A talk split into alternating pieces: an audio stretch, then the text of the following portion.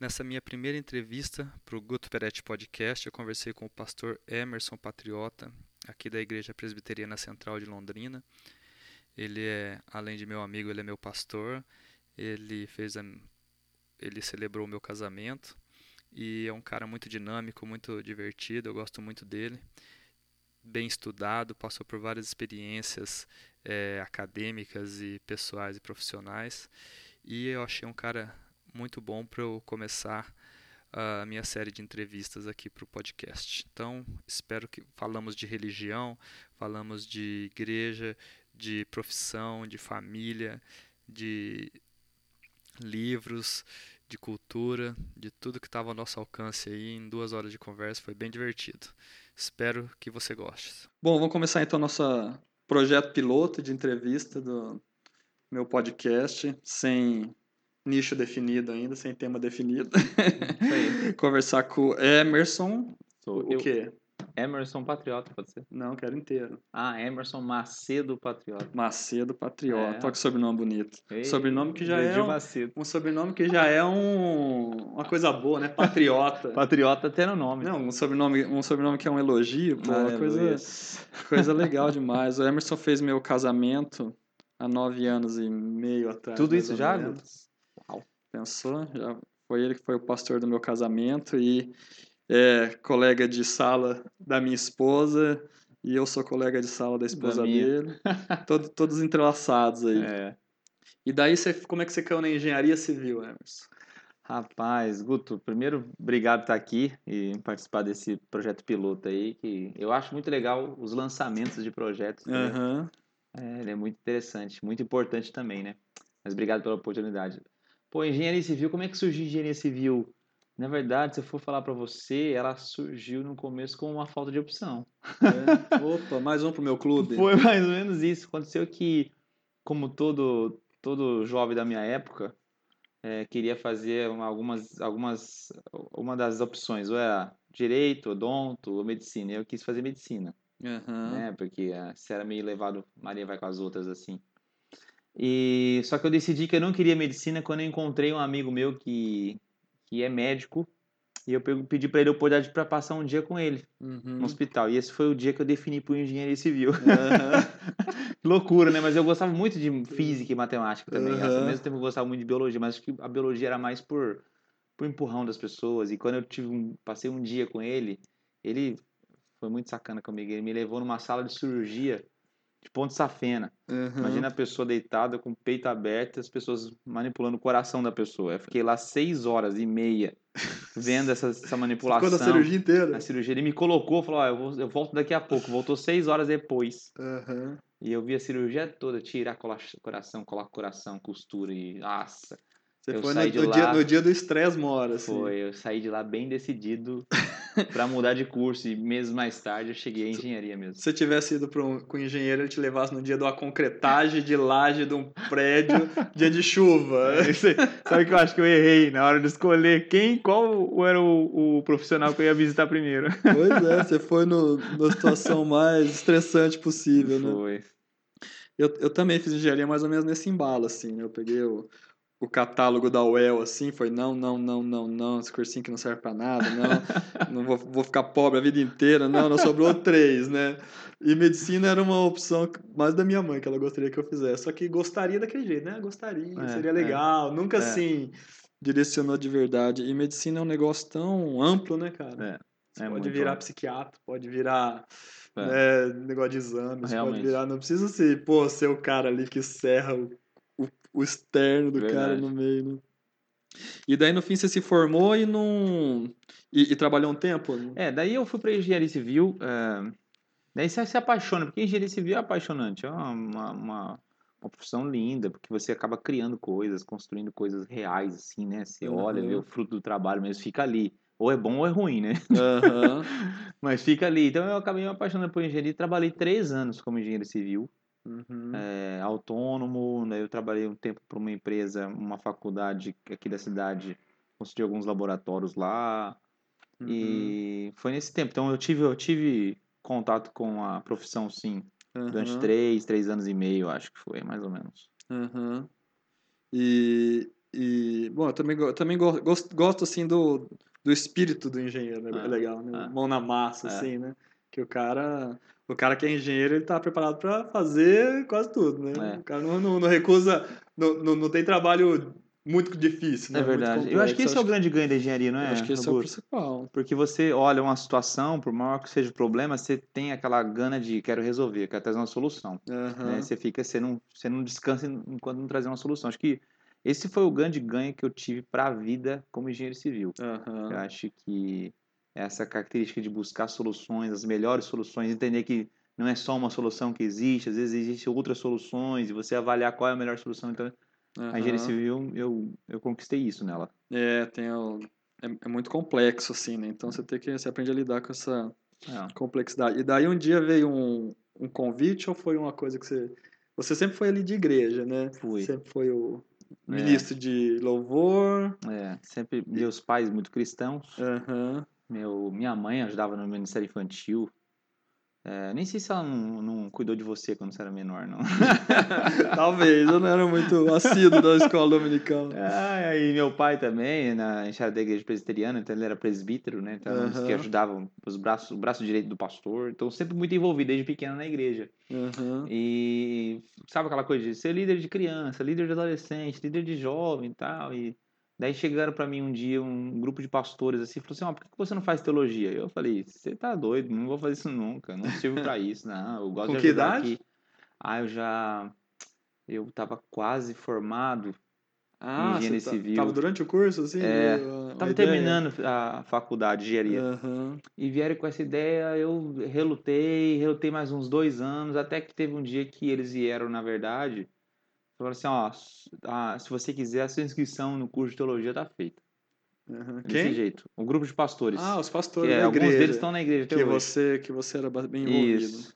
Desse jeito, ó, se você quiser, sua, sua inscrição para para teologia tá feita e tal. Daí eu não tinha como negar. Falei, bom, vou fazer Uhum. primeiros seis meses e vou ver qual que é essa experiência, né? Aí, pra quem fez engenharia na UEL também, que eram Era exigia, difícil. exigia 20 horas por dia, É. a, a- a teologia era assim, tipo assim, a dedicação com certeza era bem menor. Era né? bem menor. Então eu falei, ah, é uma experiência, não vai doer pra ninguém. Aham. E você sabe, você fez engenharia também, é, não se lê muitos livros, não tem uma, uma, uma- essa densidade de leitura tão intensa na engenharia, né? Por causa da necessidade é outra.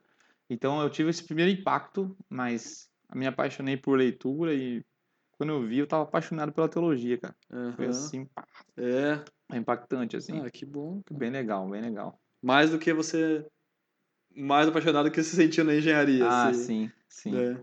Só que daí você tem que formatar a sua cabeça, né? Outro tipo de construção daí, né? Aham. Então era uma coisa que é, depois que eu me formei em teologia e tal e, e me acabei é, sendo ordenado pastor que a gente fala Uhum. eu você começa a construir só que daí você constrói caráter de pessoas constrói pessoas é, um- é bem diferente do que a engenharia então eu tive um, um, um baque nisso também porque parecia que você não via o resultado do seu trabalho Entendi. né você como engenheiro você via os prédios as É, casas Você trabalha em projetos, né? Com começo, meio e fim. exato E, e, às vezes você pega e um teologia é projeto- processo. É, né? exato, você falou bem, isso mesmo. Tem um processo longo às vezes, às vezes Uhum. você investe tempo em algumas pessoas e as pessoas é, não têm a sua vida transformada como você Não esperava. corresponde. Então, né? no começo, eu tive que lidar com a frustração, lidar com outro tipo de, de, de ver os resultados, né?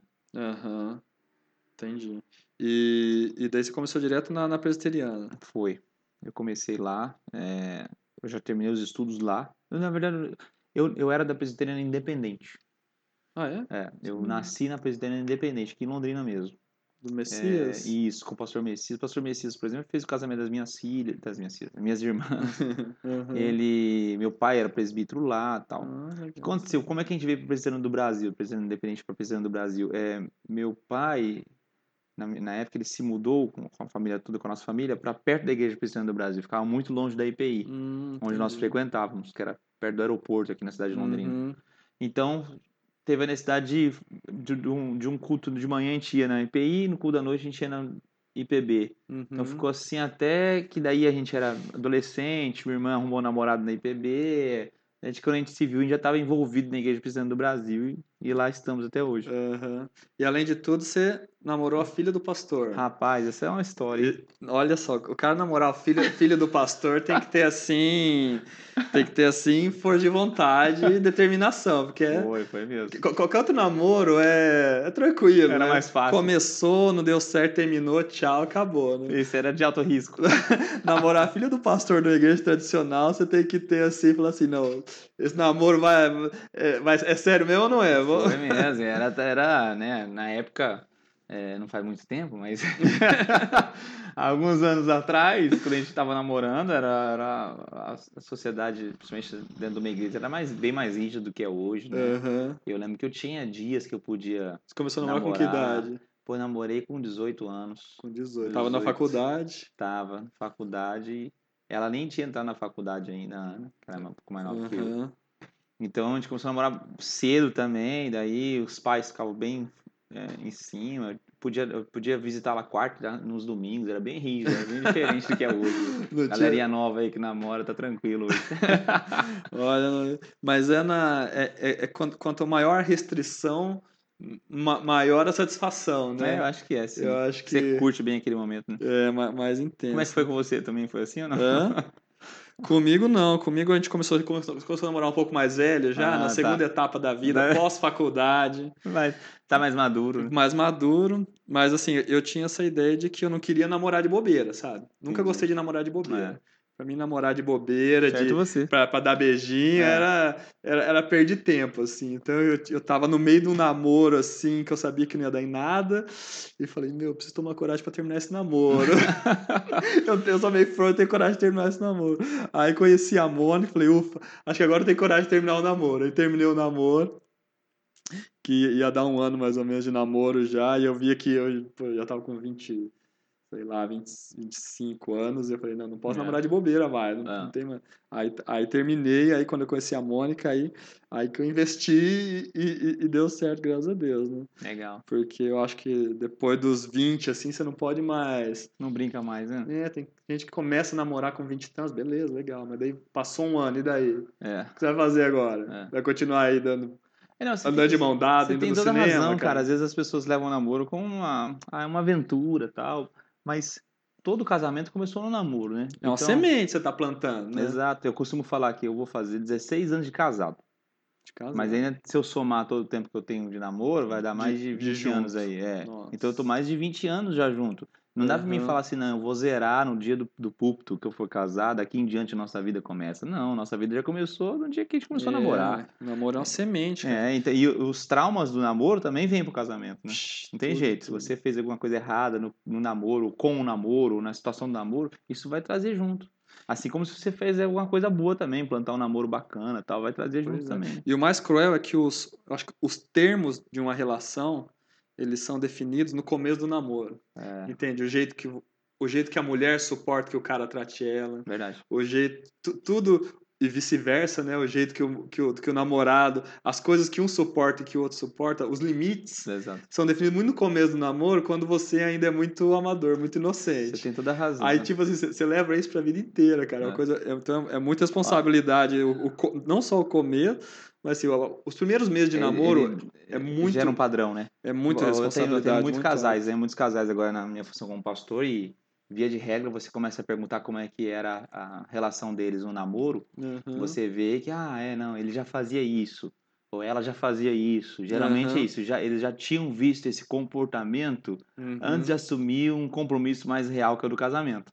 Então dá vontade de perguntar pra pessoa, mas você não viu isso antes? É, mas eu vi, mas eu achei que ia mudar, né? que as pessoas sempre acham É. é que a transformação, é, é, a- falou, botou a aliança no dedo, se transformou. E Pois eu é. costumo dizer, sabe, Augusto, que as pessoas, o seguinte, quando elas casam, o melhor das pessoas fica melhor ainda. E Aham. o pior, piora um pouco. então tem, é. que, tem que se preparar para É, isso. não só das pessoas, mas do, do relacionamento, né? O É. que tem de bom do relacionamento, ele é, ele é realçado. É, E o que tem de pior também é realçado. é, é verdade. Então é, é complicado. Mas casamento é um assunto assim sem sem fim, né? Eu tava olhando os seus o retrospecto das suas pregações, já, já fa- fala bastante sobre isso, Isso, é. né?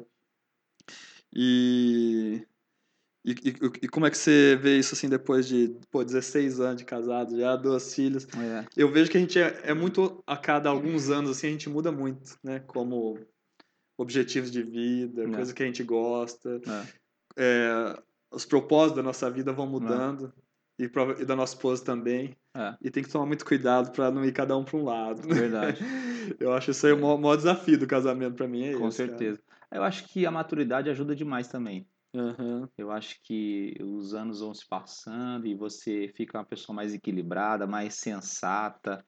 É, Eu acho que a paternidade também, no caso dos homens, é, traz um outro, outro nível de maturidade. Também você começa a não pensar só em si, Aham. né? Você começa a pensar em termos de família. Então, isso tudo vem para corroborar uma, uma situação de maturidade, crescimento, de relacionamento, Uhum. né? De você buscar coisas que realmente valem a pena, né? Hoje você tem filhos, você sabe o que é isso.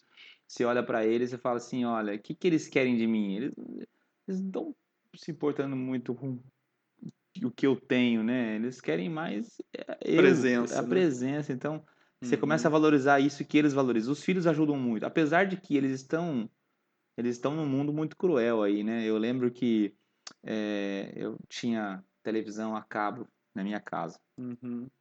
e o Gabriel, meu filho mais novo, mais velho, ele sempre assistia os- os desenhos, televisão a cabo, aqueles canais, e todo canal, você sabe, de desenho tem aquelas propagandas imensas de brinquedo. Eu lembro Aham. que a ansiedade do coração dele, porque era dois minutos de desenho e cinco de propaganda, né? Era sempre assim. E da propaganda tinha 10 brinquedos que ele queria os 10. Então ele estava sempre pedindo brinquedo pra mim, pedindo brinquedo pra mim, até que eu falei, gente, sabe o que eu vou fazer? Acabei com TV a cabo em casa. Isso é uma, uma experiência minha. Aham. E coloquei é, a, a- a internet lá. Daí a gente escolhe o desenho, assiste, que daí não tem propaganda, não tem nada, Aham. né? Tipo Netflix, assim. Tô fazendo propaganda no seu canal, Guto. Pode Mas aí a criança assiste o, o desenho sem ter aquela ansiedade, porque o mundo traz isso. O mundo faz a gente valorizar coisas que não precisam ser valorizadas, sabe? Uhum. É o ter, é o isso, ou eu, eu passar minhas férias no local tal. E quando você tem uma família assim, você começa a ver o quão importante você estar com eles. Eu me lembro que eu tive a oportunidade de morar fora do Brasil e lá com a minha família reunida, a gente estava num lugar muito bacana, cara. A gente foi passar três, quatro dias na, na Disney. Uhum. Só que só tava e eu, minha esposa e eu só tinha um filho na época, o Gabriel. E a gente ficava com vontade de ter outras pessoas junto conosco. Aham. E lá a Disney é considerado o lugar mais feliz do mundo, da Terra, né? Eles Aham. têm esse slogan assim. E eu falei pra minha esposa, ó, o que é o lugar mais feliz da Terra se você não tem as pessoas para desfrutar junto? Então, nem sempre você ter as coisas vale mais a pena do que você estar com as pessoas que você ama, né? Pois Então, é. acho que essa maturidade você começa a adquirir com o tempo e, e começa a valorizar coisas que realmente devem ser valorizadas. Acho que esse é um... É- O engraçado é que isso daí é- um consenso, é um consenso aí. Exato. Todo mundo sabe É. que o- os momentos, tudo na vida só é importante quando é compartilhado com as pessoas que Exato. você ama. Exato. E ao mesmo tempo a gente não consegue colocar isso em prática. É. Isso é um, cara, é um terror isso aí. Que É. que isso daí que eu não sei o que acontece, sabe? Todo mundo sabe disso, né? Fala assim, pô, eu prefiro estar numa casinha modesta, com a minha É. família, com os meus irmãos, né? Comendo, fazendo legal, do que estar numa mansão sozinho. Todo É. mundo sabe disso, É. mas a gente não consegue colocar em prática, assim, por que não estar numa mansão com meus amigos? É, pô, melhor ainda, né? Mas todo mundo sabe, mas não consegue colocar em prática. A gente fica. Todo mundo acaba gastando muito mais energia, É. tempo e energia É. nas coisas. Eu acho né? que o momento que as pessoas vão né, aprender mesmo de fato é quando estão na frente de um caixão, por exemplo. Aham, Aí não dá mais tempo de fazer nada, daí só tu chora, aham. né? Puxa, não passei tempo, não desfrutei, passou tão rápido. Ou quando você vê seus filhos crescendo, né? E uhum. fala, puxa, eu podia ter gastado mais tempo com eles. São oportunidades que se passam. Eu acho que, mesmo que seja um consenso, é fato que a gente não vive, acho que a gente tem que sempre lembrar disso, ajudar uns aos outros, sabe?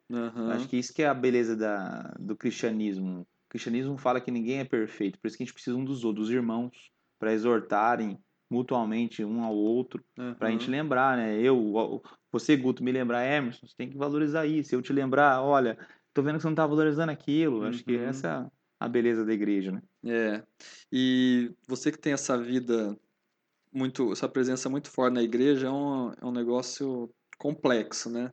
Eu falo assim, quem trabalha na igreja, o que, que mistura? Mistura a família, que sua família É. vai parte da igreja, É. é a sua igreja, que é a sua comunidade, é ali junto, É. é o seu trabalho, É. que é ali junto. Sobrou o quê fora da igreja?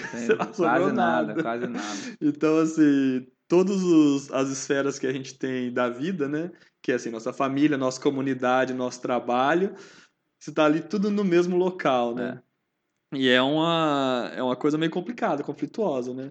Porque uma hora que um entra em crise, dá a impressão que tudo entra em crise. Hum. A hora que você entra em crise com uma dessas camadas, no fim é tudo a mesma coisa, né? Tudo misturado. Você não tem o direito de pedir demissão É, e não abalar a sua família, sua É, comunidade, tá tudo, tudo né? junto, né? É. Isso. E, e, e como é que você tá, como é que você lidou com essa, com essa responsabilidade Ah, realmente isso, começo? isso assim? aí é um desafio, porque eu lembro quando eu fui para a igreja mesmo e fui ordenado pastor, e daí quando eu me vi lá o tempo todo, tipo, não estou mais trabalhando com engenharia, porque foi um processo lento, não estou mais com engenharia, eu sou um pastor, e minha função é aqui e tal. E realmente foi isso, eu vi minha família toda envolvida no mesmo lugar onde eu trabalhava, num lugar Todos que é a minha comunidade espiritual também, mas também é meu trabalho, meus amigos e, e, e eu tive que ter um equilíbrio muito grande, porque todo mundo passa por crise, todo mundo, Aham. né? Seja pastor, seja lá quem for, né? O Papa da- passa por crises, né? Não tem jeito, todo Aham. mundo somos seres humanos. Então você tem que tomar muito cuidado para você não levar essas crises também e achar que a igreja é a causa da sua crise, é, ou Deus é a causa da sua crise. Eu acho que a crise é a causa é você mesmo, né? Você Uhum. deixou chegar lá. Só que eu acho que daí você tem que ter uma, um- uma sabedoria grande de saber lidar com essas coisas e entender que as pessoas elas exigem coisas que você não consegue supri-las, entendeu? Se, ela, se as pessoas olharem para mim e falarem assim, ah, o Emerson é perfeito, ah, meu, é só andar comigo uma tarde que ela já vai se, né, Aham. ficar desanimada comigo. Então, eu, eu, meio que de, eu meio que me libertei, sabe, Guto? Mas Aham. demorou um pouco. Demorou um pouco, é. Mas Porque eu... dessas expectativas, assim, Isso, você diz? principalmente por causa das expectativas das pessoas. Uma que você tá na igreja desde, desde adolescente, Eu né? cheguei ali Tipo com assim, né? 13 anos, Aham. 12, 13 anos. Então tem muita gente que me conhece, conhece minha família, então você também, né? Há muito Aham. tempo, então você sabe como é que é isso. E as pessoas criam expectativas muito altas pra você. Entendeu? Mas eu me libertei disso. Falei, "Ih, não, aqui não cola não, cara. Não sou A- assim. A, figura do pastor tá mudando um pouco, você acha? Olha, eu porque quero assim- crer que sim. É, porque assim, o pastor, aquela, aquela ideia básica que as pessoas têm, né, que é a que a TV acaba ajudando a transmitir, né, É. que é o cara que é meio que o dono da igreja, É. que ele que é o, o, o condutor espiritual da igreja, assim. É. E que, ao mesmo tempo, quando você está numa igreja, você vê que é uma coisa mais complexa, né? Que tem, não tem só um pastor, tem vários, o- tem o, o titular, mas tem também todos os É. outros. E, e, e você acha que essa, essa visão está mudando e, e tem uh, vantagens e desvantagens? Assim? Eu acho que depende da experiência que a pessoa tem com a igreja, com a igreja que ela frequenta, com a igreja que ela, ela foi é, exposta. Aham. Tem muitas pessoas que falam igreja, elas têm uma visão da igreja daquelas que ela vê na televisão, né? Elas, elas nunca tiveram experiência dentro de uma igreja para ver, então julgam muito os pastores, os padres, o religioso, é muito julgado por Aham. causa de 10 ou 12 que estão na mídia, né? Uhum. Infelizmente é assim, mas eu acho que isso é para toda, toda profissão. Não vou colocar o, ah, os Uhum. pastores, tadinho deles. Não, acho que toda profissão tem isso, né? Uhum. Você fala advogado, tem muita gente que julga advogado e assim por diante. Juiz, Aham. por isso agora no Brasil como é que tá, né? Antes juiz era, né? Agora já não é tão é, valorizado já. Já per- perdeu a. É, por causa de dois ou três, Perdeu então, é, é, então tem essa coisa. Qual que é a experiência que a pessoa tem de igreja, com pastoreio? Eu acho que isso aí conta muito. Mas a nossa igreja, é, em- de modo especial, eu vejo que a nossa igreja tem mudado sim.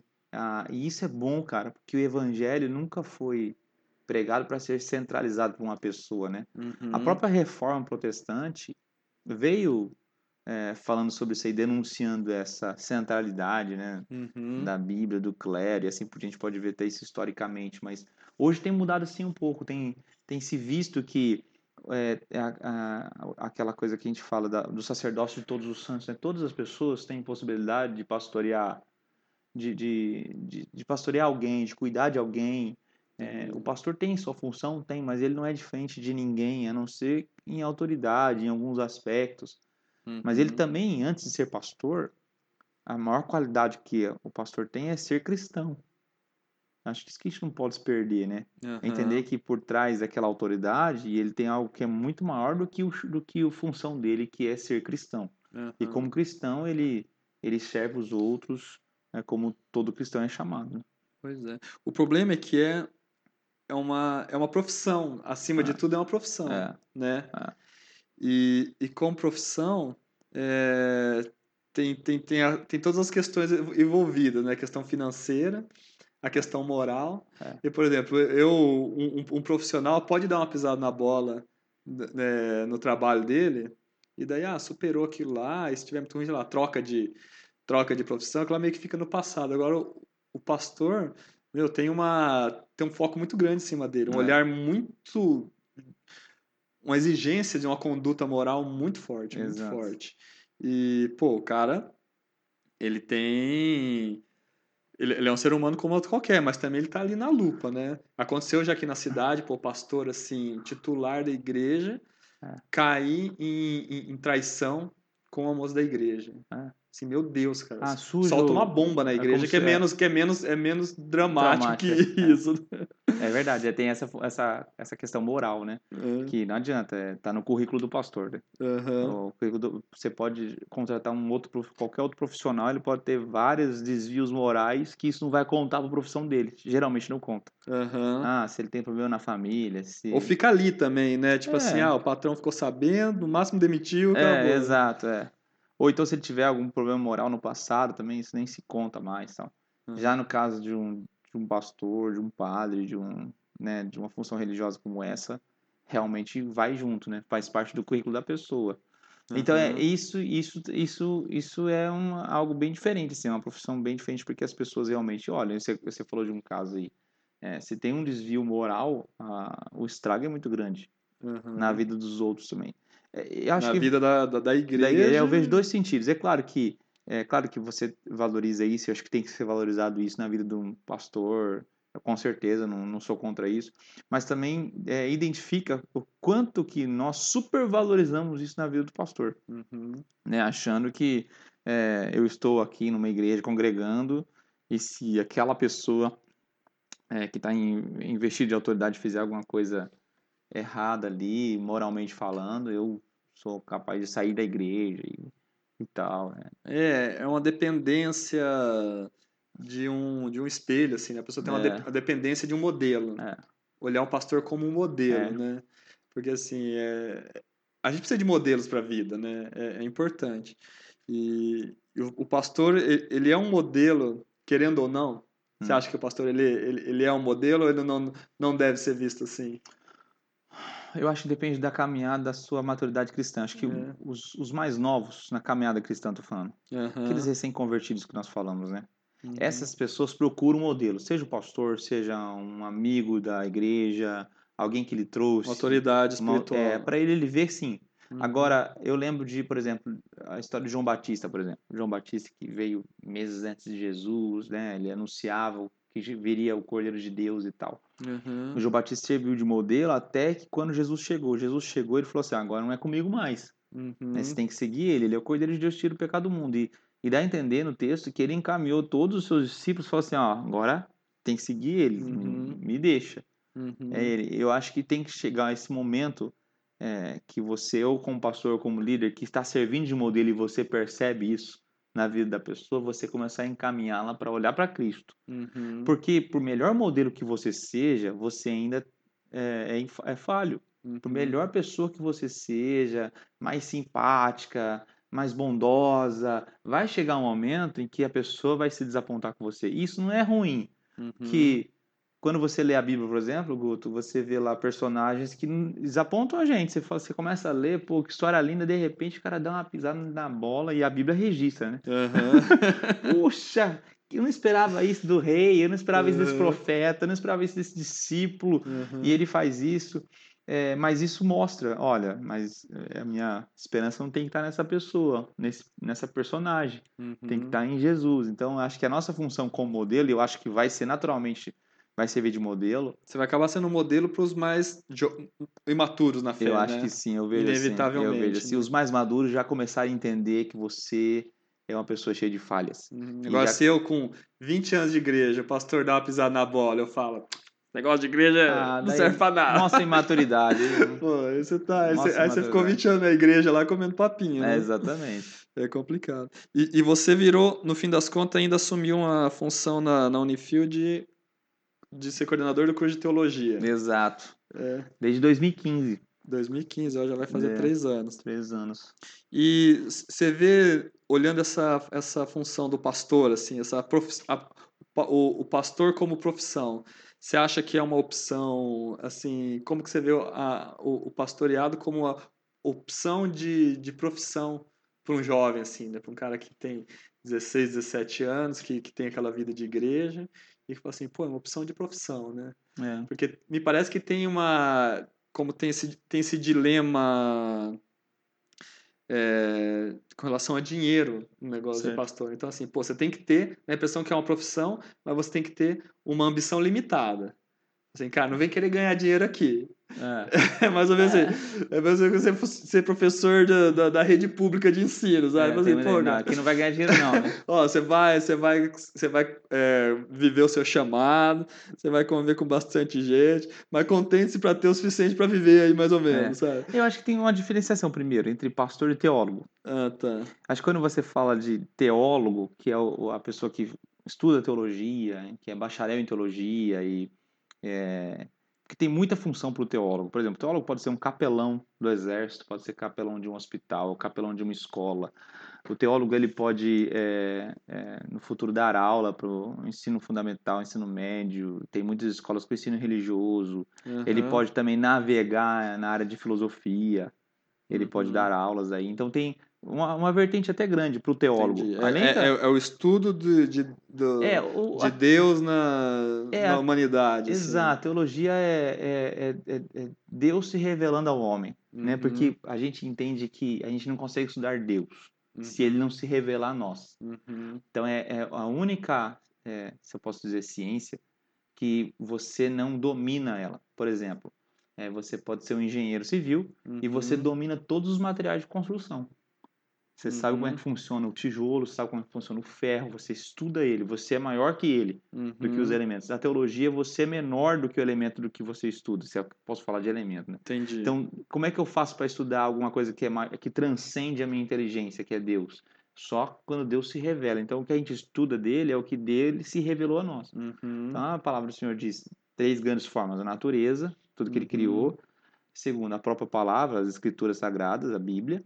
E terceiro, o próprio Senhor Jesus Cristo, que é o Deus encarnado. Então, é, a teologia é isso, é estudar o que Deus se revelou a nós. Entendi. Mas então, esse é o teólogo. Então, tem uma- um leque grande para o teólogo mesmo. Uhum. né? Eu já vi, tem professor. concurso, Exato. até, né?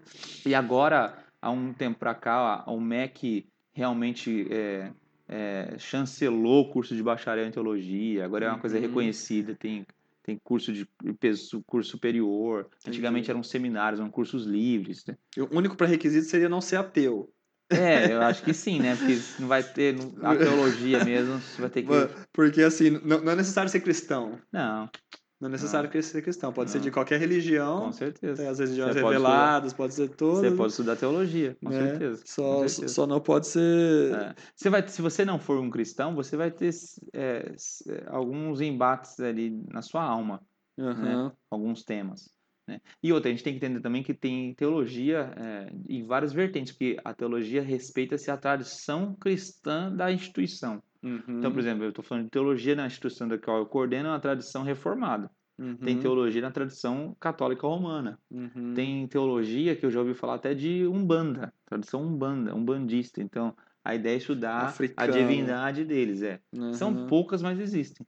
Então, a Entendi. teologia é abrangente. Agora, quando você fala do, do, teó, do teólogo que acabou se tornando pastor, Escolheu é, o pastorado. é, já na igreja presbiteriana, da qual a gente faz parte, ela tem aquela coisa, para ser pastor tem várias etapas. Uma delas é, no mínimo, ser bacharel em teologia, e depois tem outras etapas que vai se firmando. Agora, Uhum. via de regra não é assim. Via de regra, no Brasil, ser pastor não exige esse estudo. Uhum. Então, exige-se uma coisa que é- vai além do estudo, que é a vocação. A vocação Uhum. dessa pessoa. Então, eu vejo que é o seguinte: eu entendo que todo pastor necessariamente precisa ser teólogo, mas nem todo teólogo é pastor. Uhum.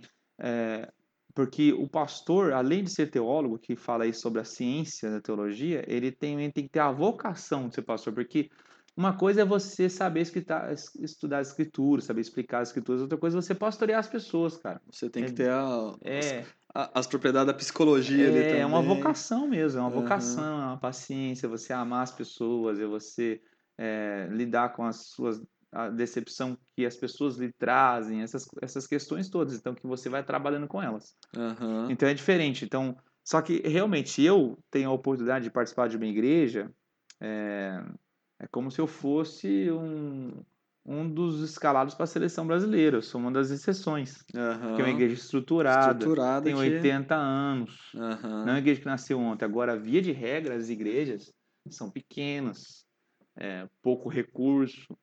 Então, muitas vezes as pessoas se espelham em, ah, eu quero ser pastor por causa disso, ah, porque alguém se deu bem financeiramente, ou não", e, é- e quebra a cara. É como se eu fosse espelhar para jogar futebol porque eu quero ganhar dinheiro que nem o Cristiano Ronaldo, que nem o Neymar, sei lá. E não é, a gente sabe a porcentagem de pessoas que chegam muito pequena. Aham. Então a gente tem que entender isso. É, ser pastor depende de uma vocação que é, independe é, do local aonde eu exerço aquela vocação. Uhum. É uma coisa impossível de exercer não vocacionado. né? Exato. Porque a maioria das profissões dá pra você exercer não vocacionado. É, fica é. lá empurrando com a barriga. Lá. Você se frustra um pouco, mas vai. é. Fica lá oito horas por dia e vai É. levando. Mas como pastor, acho que O você pastor não. aguenta, você- aguenta quase nada. Não, né? não dá, não dá. Você não suporta.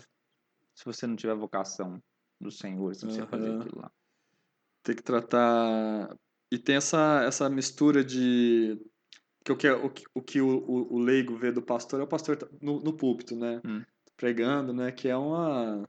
Né, que é, é os, os melhores momentos do pastor Né? ali, né? É, ou não, né? A hora que Ou marca gol, né? Ou os piores. viu? Ou os piores, né? Dependendo do resultado. Mas assim, o, o, o dia a dia tem um, tem um desgaste. Ah, é, o dia a dia é bem diferente do púlpito, né? O púlpito você vê um pouco de glamour, né? Quem está falando assim, ah, tá, tá lá na Autoridade frente. É, tá todo né? mundo, tem um monte de gente parada para te ouvir, nossa. É, primeiro que o púlpito nem é, nem é tão é, gracioso como parece. É. Os pastores, por exemplo, os- vai perguntar para eles, o pastor que prega no domingo, o que, que ele tá fazendo no sábado. Aham. Ele tá com dor de cabeça, ele tá com piriri, ele tá com... É. ele tá apreensivo, ele tá super ansioso, não é fácil, porque você tem uma mensagem, você- por mais que você prepare a mensagem, eh, dependendo da igreja, a igreja exige muito, tem pessoas de diferentes educações ali, e você tem que falar, tem que se preocupar em falar com todas as gerações, então não é, não é fácil. O Além público, da público muito diversificado, né? Exato. Além da, da responsabilidade de levar a palavra de Deus, né? Aham. É, mas é, é ínfima as horas que você passa num púlpito perto do que você exerce fora do púlpito. vive, né? É. Que a, a, maior... Todo pastor faz a parte de aconselhamento, assim, também? Olha, todo pastor estuda para isso. Aham. Eu acho que não tem como. Eu acho que nem todo pastor prega, mas aconselhar, vou falar para você que 100%. 100% Aham. deles. Porque você faz uma visita no hospital, você acaba aconselhando, você vai visitar Aham. alguém na casa, alguém te procura. É, o, o aconselhamento meio que faz parte da nossa rotina. Aham. E a parte de psicologia é, é bem tratada no curso É também? assim, é assim. Porque Não com tanta você, profundidade, mas sim. você não é um psicólogo, mas, pô, você acaba sendo um, um conselheiro, né? É, não, eu não. E, e um- e um, e um conselho de um pastor, um conselho atravessado ali pode É, arruinar, sabe, arruinar a vida do cara. é, sabe né? uma coisa que a gente aprende é o seguinte: é, é, a gente não procura ter conversa é, Dr. Talk, eu falo, não, essa conversinha de médico. Aham. Porque é, quando você. Esse, essa palavra aconselhamento é, gera na pessoa que eu vou chegar uma lista no papel, vou escutar os seus problemas e vou fazer né, pontos. Ó, Aham. siga esses cinco passos aqui, é, né, faça isso, não faça isso, deixe, Aham. e, e destaco da pessoa como se fosse uma Entendi. conversinha de médico. Ó, seu problema é esse, vai lá e se trata. Faz isso, isso, É, isso. é, o cristianismo não, não fala isso. Jesus, quando teve conversa com as pessoas, ele nunca fez essa conversinha de médico. Entendi. Né? Ele, ele tratou com graça. E a graça vem diferente. Às vezes, Augusto, mu- muitas das vezes, é, a minha experiência de aconselhamento, acho que eu posso falar isso, é, é escutar a pessoa Uhum. e orar com ela. É, estar presente é, totalmente presente na conversa, mas também na situação dela, sabe?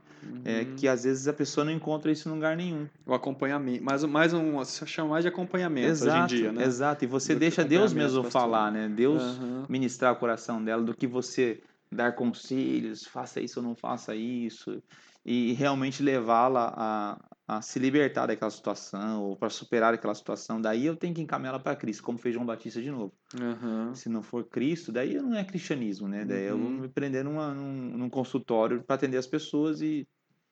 Tentar convencer a pessoa a deixar de fazer coisas erradas que ela tá fazendo. né? Exato. que é complicado, só, só Cris, né? Né? Esse negócio que você falou de conversar, inclusive é um dos motivos que eu pensei em fazer um podcast, que eu vejo que, cara, essa é uma das propriedades humanas mais maravilhosas que Hum. tem a conversa, mais Hum. importantes, e Hum. que está se perdendo com o tempo, uma, Hum. nos últimos anos, de uma maneira tão agressiva. Verdade. Tá perdendo demais, demais. E a conversa tem uma, uma propriedade terapêutica muito grande, muito Verdade. grande. Então, assim, as famílias, antes dos eletrônicos, assim, né, era basicamente conversar. É, Os pais passavam ensinamento para os filhos, ensinavam a fazer as coisas, conversar. exato. Todo mundo fazer refeição falava junto e tal, né?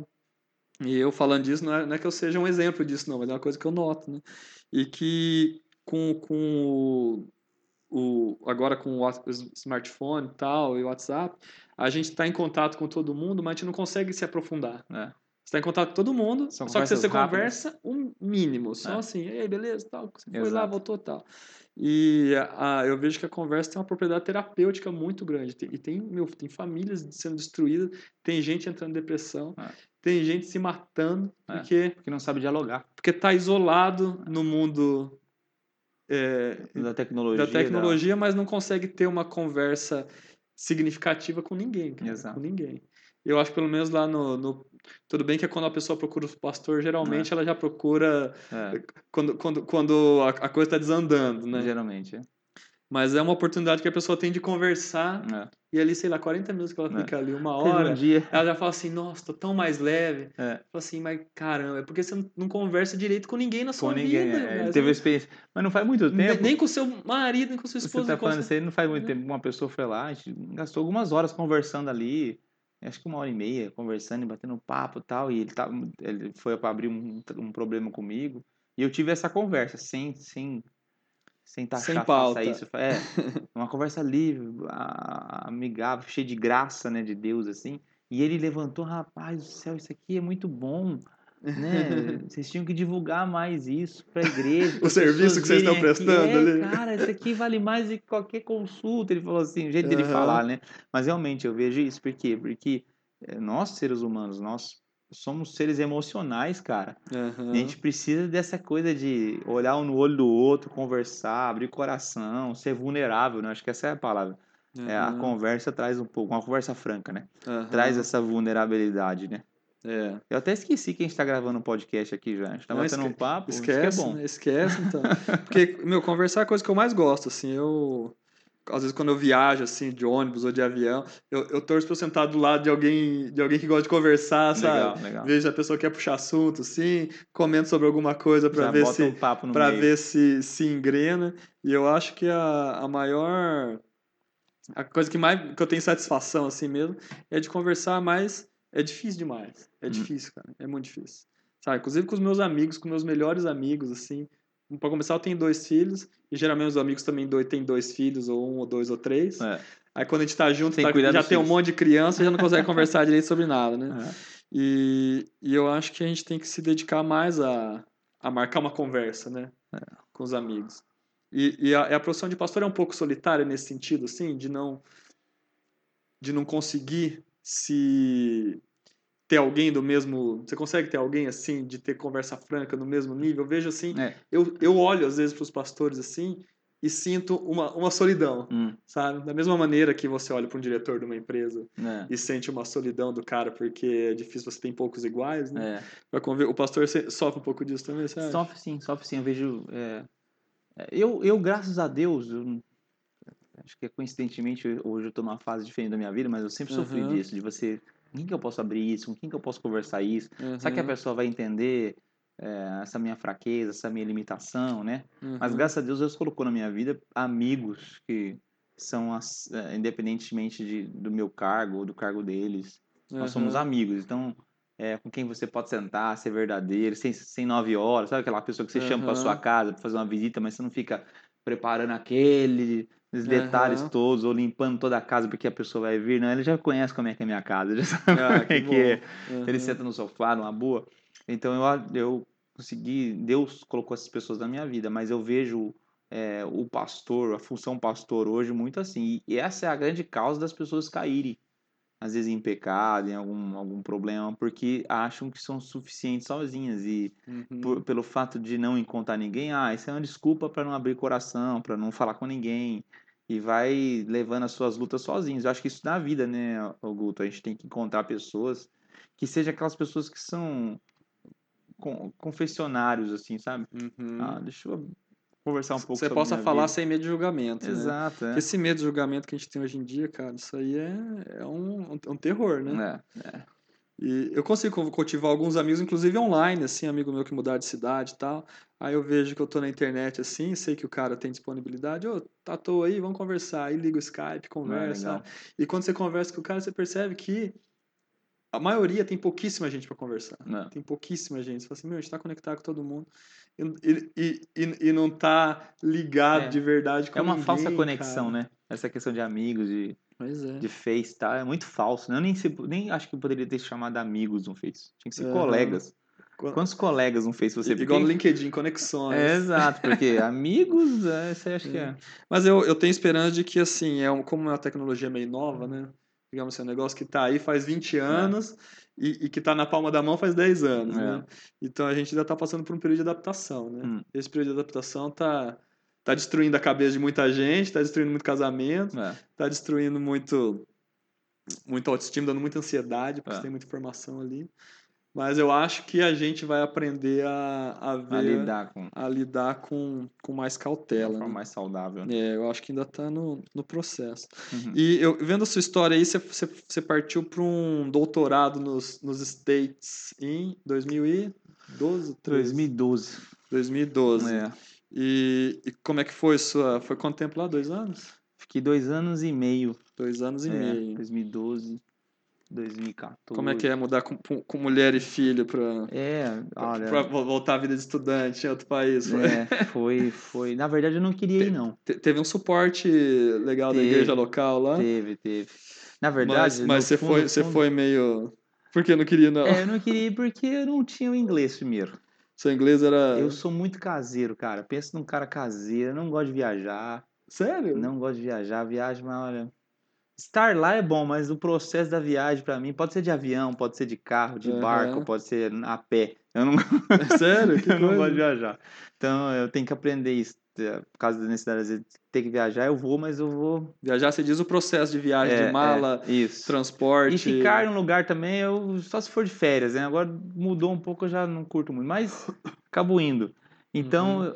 Eu, eu sou um cara muito arredio a mudanças, eu sou, eu tive que Uhum. lidar com isso. Então, mudar com a família de um país para o outro, para é, é, para estudar, né?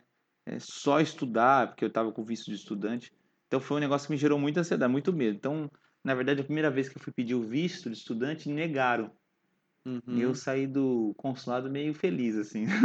que legal. Nunca viu isso, né? O cara o visto negado. É, Tem uma boa desculpa pra não ir. É. Pô, legal, tal. Mas aí passou-se seis, sete meses, né? Que eles falam assim, ó, daqui, tenta mais uma vez. Eu falei, ah, vou tentar de novo. Aham. E conseguimos, tentei, eu estava com a minha esposa, a gente foi pro Rio de Janeiro, tentamos e saiu o visto. Aham. Só que daí eu tinha 30 dias para estar lá, cara, porque as aulas iam começar.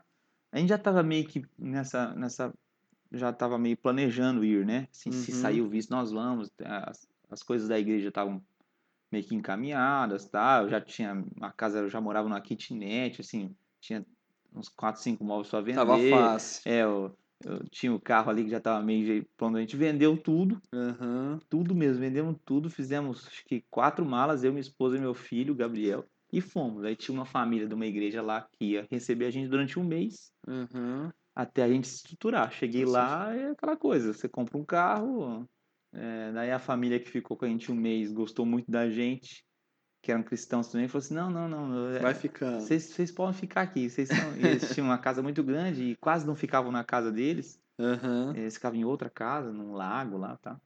Daí ficou seis meses na casa desses americanos. Olha Foi uma vez, mas boa. a gente aprendeu muito a cultura deles tal. aham. E a, a igreja americana lá nos ajudou financeiramente. Eu fiz um estágio com eles lá. De Atlanta, né? É, de Atlanta, na igreja presbiteriana. Peri- Perimeter. Perimeter, é.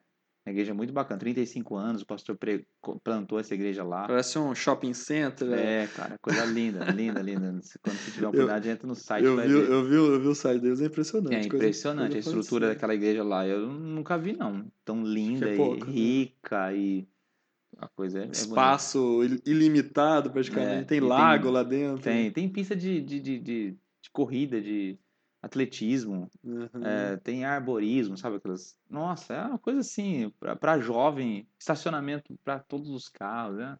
Coisa linda mesmo. Legal. Mas eles são muito humildes. O pastor que, que plantou a igreja lá um cara simples e tal. O Randy Pope, muito bacana.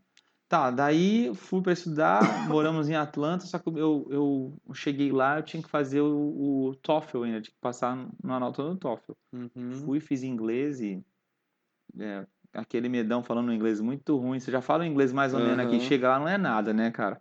Você chega lá e fala assim, nunca fiz inglês na minha vida. Deu um, deu um impacto. É, daí fui fazer um curso de inglês muito bom, era das, era das 9 da manhã até as 4 da tarde. Uhum. Eu tinha uma hora de almoço, nessa hora de almoço, que era muito carro, eu levava lanche, sério, levava lanche e suco, deixava lá no meu carro, ia pro carro, comia lá dentro, colocava rádio, uns, uns Aham. podcasts também em inglês lá, rádio de Aham. entrevistas, me ap- aprendi muito inglês fazendo isso. Eu ia e voltava, Uhum. escutando essas entrevistas, e daí eu saía, acabava 4 horas da tarde, eu ia pro laboratório de informática, ficava até às 6 estudando TOEFL, Uhum. teste do TOEFL. TOEFL.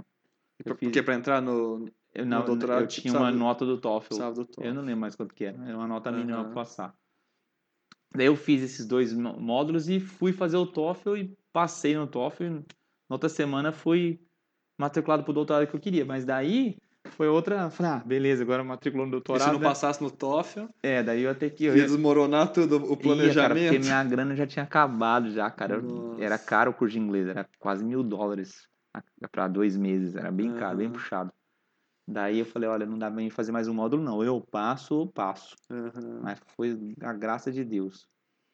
É, daí eu fui pro, pro doutorado, ah, matriculou, beleza, daí ela me ligou, a secretária falou, ó, é, as suas aulas começam daqui 24 dias.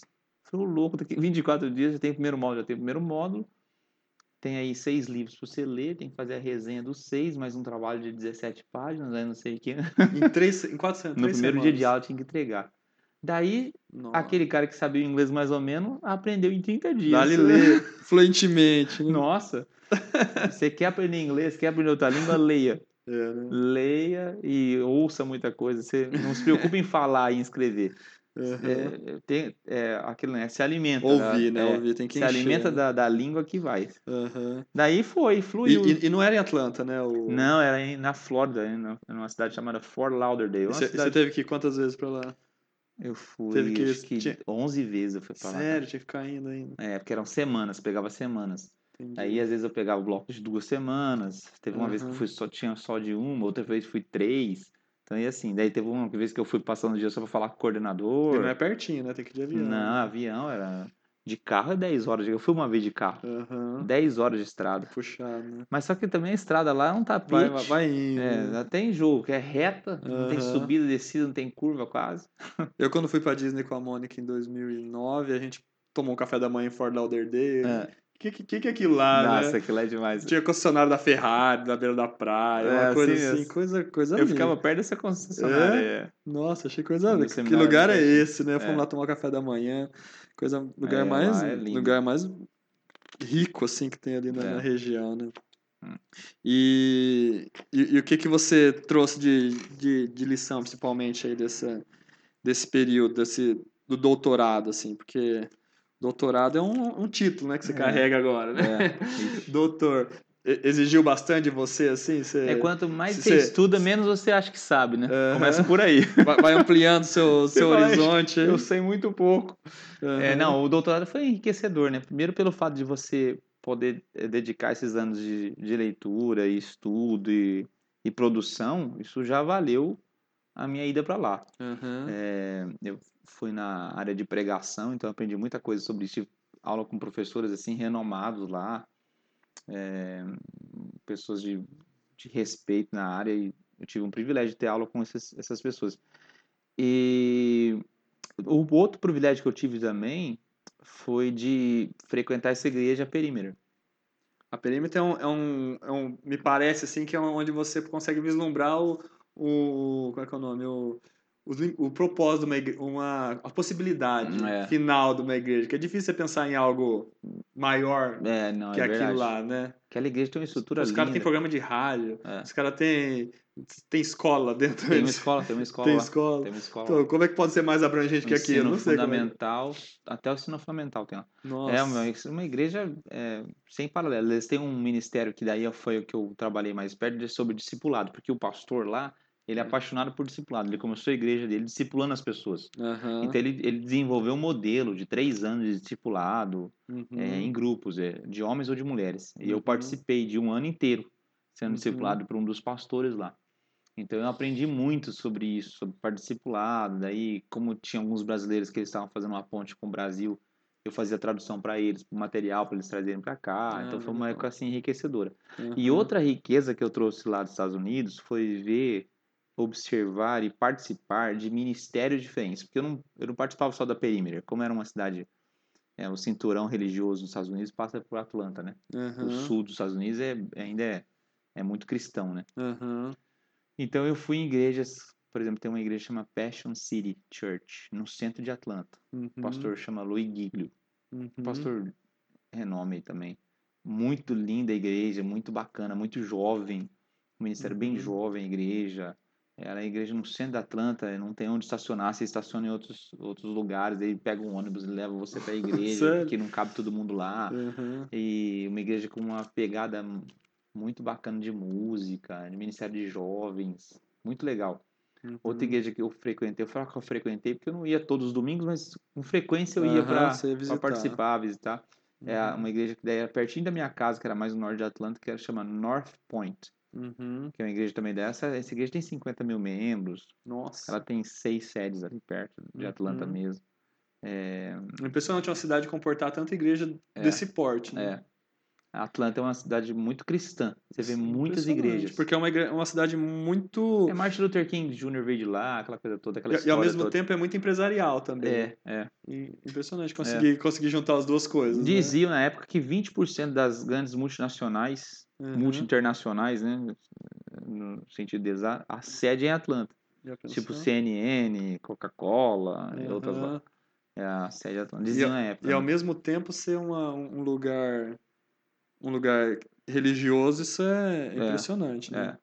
Então essa foi a grande riqueza que eu trouxe, essas experiências também de Aham. ministério, de outros, outras igrejas, outros tipos de pastoreio, tipo de por exemplo, pregação, eu aprendi muito no doutorado, mas eu acho que eu aprendi ainda mais observando os pastores de lá, de vários Uhum. estilos, desde a igreja presbiteriana, batista. Eu tinha, por exemplo, um colega meu que fazia doutorado comigo, que era de uma igreja é, de negros, raiz mesmo. Uhum. Eu lembro que eu fui fazer uma. Ele falou, ele, ele- eu estudava com ele, depois que a gente descobriu que a gente era da mesma cidade, que a gente Uhum. viajava juntos, a gente começou a dividir apartamento lá para ficar mais barato, Ah, porque a gente legal. ficava na Flórida.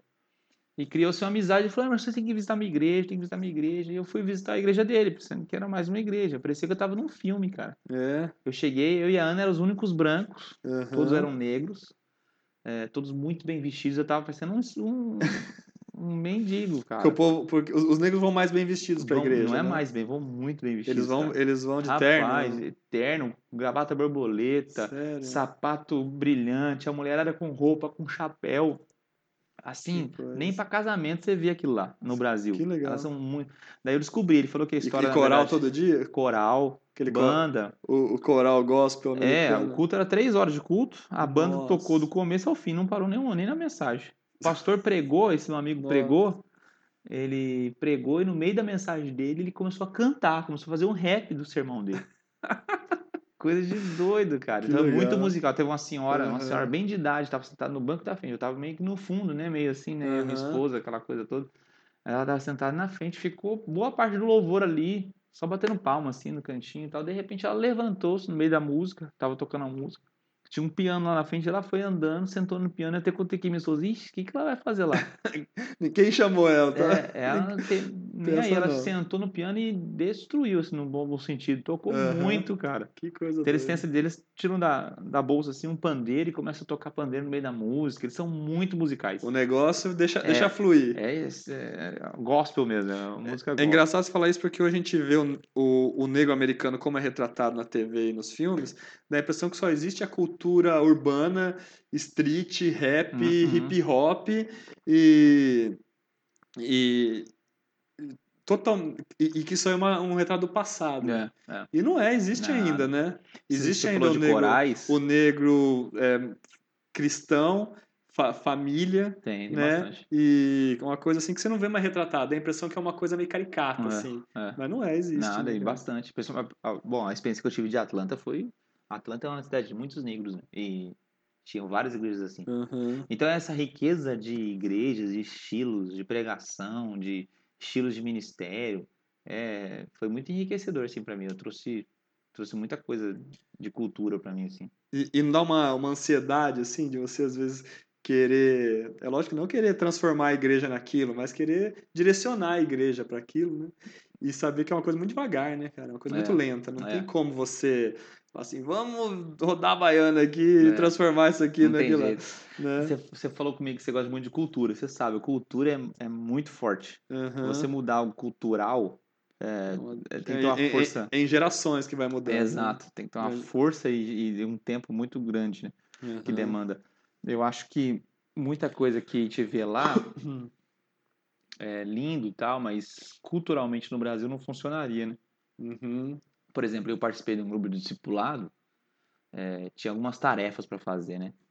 É, tinha uma mochila e tal. É, pra você ter uma ideia, tinha 12, 13 páginas de leitura para você por semana, para você levar para discutir em grupo. Isso na igreja, no, no- Era, no meu grupo de discipulado da igreja. Toda semana eu tinha que levar essas, essas páginas de leitura, tinha exercícios para responder, Nossa. eu tinha versículos para decorar. É coisa, Uhum. parece uma coisinha bobinha, mas Parece não. que tá fazendo um curso, né? É, era mais ou menos isso. Você era uma puxada desse tamanho por ano. Uhum. Então, é, para eles é normal isso, normal. Já pro Brasil, se você trouxer isso no Brasil, metade já vai achar ruim no começo. A outra metade não vai fazer, não vai ler. Não, não Infelizmente, pega, é. não pega, não tem jeito. Infelizmente, porque só que o, o, o conteúdo que se obtém é bem maior, né? Aham, Você tem o material, então eles são mais metódicos, né? Você, pe- você eh, coisas que se aprende nos Estados Unidos, por exemplo. Eu não estou dizendo que é melhor ou pior, mas eles têm uma coisa com, com horário, né? Se ele marca uma reunião com você, fala assim, ó, vamos fazer uma reunião das 8 às 9. Uhum, Ele fala o começo da reunião e o final da reunião para você. uhum. Ele convida você, ó, vamos, vai lá em casa jantar, vai ser das 6 até as 7 e meia. Até pra, 6 horas, se você não estiver lá, ele acha que falta até pra um evento social, assim, É, o cara chega às 7 e meia e fala, muito obrigado por você ter vindo aqui, cara. Ele já dispensa você, ele dá tchau pra você. Que coisa Aí você, oh, não, tudo bem, você já levanta e sai. Aham. Então, porque eles têm isso, eles otimizam o tempo deles. Se ele falar pra você que você tem uma reunião das 8 às 9, você pode marcar um comício 9 e 5, 9 e 10, que você vai estar fora de lá. Uhum. Não tem problema. Aham. Então, essa, é- essa para mim, para você também que é matemático, para nós isso aí ajuda um pouco. Uhum. Você- A gente, a gente é mais- absorve mais fácil. né? É, é, agora tem outras pessoas que, né, nossa, que absurdo, que falta de respeito. Então, Aham. se você não entender essa cultura, tanto para ir quanto para trazer elementos de lá, você tem que Uhum. entender isso. Ó, isso aqui no Brasil não funciona, não é assim. O brasileiro não é assim. né? Não adianta eu chegar, ó, ô Guto, vai na minha casa das seis e meia, sete e meia. Você fala, como assim, cara? É, né? só de falar isso já, já vai soar estranho. Já né? sou estranho. Se você falar que você tem um compromisso depois, tem que falar com muito É, cuidado olha, para a pessoa não ficar chateada. né? Exato. E- e- mas você acha que isso aí é um. É que o, americano não, não é um ente monolítico para gente analisar, que é uma coisa mais, É. mais, mais diversa que o brasileiro, É, né? verdade. É muito grande o negócio, É. assim. Talvez seja mais. Você acha que não é mais uma coisa local, que você estava inserido É. ali no o meio. é, o ASP ali, né? O, o, o, o cristão É, branco. Isso é bom de você É. dizer, que eu tive uma experiência local de uma cidade, né? Não posso falar Aham. que é o americano assim, a experiência É. que eu tive. E é um, um povo muito disciplinar. O, o- que você- pro resultado que eles alcançaram lá, né? Para ter crescido dessa maneira, para ter um povo enga... para ter um povo grande engajado desse aí, só com muita disciplina, né? É. Muita disciplina. É, eles têm coisas assim que pra nós é, é, é doideira, né? Por exemplo, eu lembro até hoje que eu fui pagar uma conta e, e eu perguntei pro. Porque tinha um cheque, o cheque deles é diferente, né? Sim. Ele tinha um americano, eu falei, ó, como é que preenche esse cheque? Ele tava me explicando e tal. Daí no final explicando, aí você pega o cheque, coloca no envelope e coloca na caixa de correio. Uhum. Falei, eu pensei que eu acho que eu não entendi, né? Como assim Uhum. envelope na caixa de correio? Você compra um cheque, né? Você tem que comprar o cheque. É, né? tem isso também, é. Daí tá, preenchi, falei, é pra colocar aqui? Não, coloca no envelope e coloca na caixa de correio. Eu falei, não, você, como assim caixa de correio? Vão roubar o cheque, né? Não, não, aqui é normal, Emerson, é assim que a gente faz. Eles Aham. colocam o cheque na caixa de correio, então eles têm muito disso. Às vezes manda dinheiro pro correio, Aham. é, na, na região de Atlanta eu tô falando. É claro que de vez em quando você ouve na televisão, ó, foi roubado as caixas de correio do, do- Vira notícia até. é, né? só que é um negocinho muito. Pra eles é assim, não, é normal aqui, isso não tem problema. Uhum. Então, é, eu falo pra eles que eles não têm noção do país que eles moram.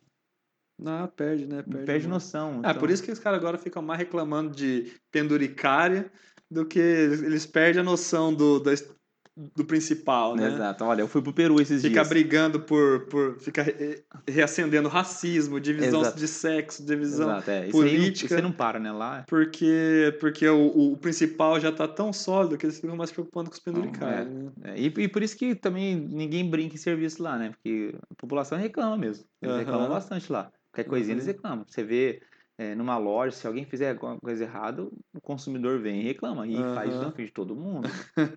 Não tá nem aí com quem tá do O lado. padrão de exigência é maior, né? É, eles são, porque eles estão muito aquela do meu direito, do meu direito. né? Ah, Aí, você, eu- aí você foi pro Peru, que é o, que é o avesso. É, o Peru foi avesso, eu tive uma experiência lá, o, o trânsito deles. Aham. Guto do céu, você precisa ver. Que caos, é um caos, é um caos. Ninguém É. obedece nada. Quando eu falo obedece nada, é nada, nada. O cara anda na contramão. Nossa. O cara buzina pra tudo, pra tudo. Que Ele- cidade que é? É, Arequipa, no sul do Peru. Arequipa. Depois de Lima, que é a capital, Aham. Arequipa é a maior É a cidade, maior. a segunda maior cidade. Tem um milhão e meio de habitantes. Nossa, é Mas- grande, né? É, Deveria é ter. é num- perto dos, do- dos Andes, assim, da Cordilheira dos Andes, e uma cidade com muito tremor de terra, Aham. mas é, o trânsito é um caos, um caos. Por exemplo, o Uber, o Uber não funcionou lá, porque tem tantos táxis, e o táxi é muito barato. Um tá- uma viagem que aqui se é, pagaria 50 reais no Brasil, lá você paga 5 reais, Sério? sem brincadeira.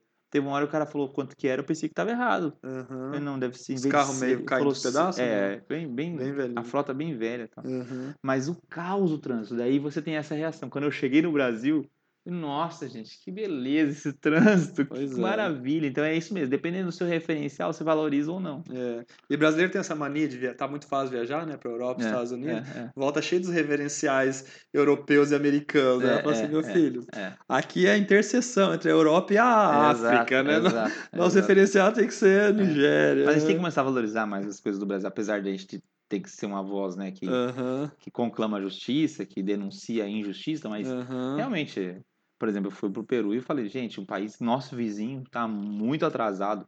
Uhum. Até em questão de trânsito, coisas simples assim, né? Não conseguiram organizar não, ainda, não né? conseguiram. E, e- e ano passado você foi pra Nova York, fe- fez o intensivão lá, Fui. du- duas semanas? foi? Deu, é, o intensivo deu 20 dias, 3 semanas. Três semanas. É. E você viu muita diferença do, do, do povo da, de Atlanta pro de Nova York, assim? Porque Nova Ah. York me parece um povo sem alma, né? É, exatamente, são frios, né? Nova Eles mesmos falam deles assim. Pô, Nova Yorkina é a metrópole do, do mundo, né? Pô, Ah, o povo não tem alma. E como é que o, a igreja lá que você ficou do, do Tim Keller, né? é.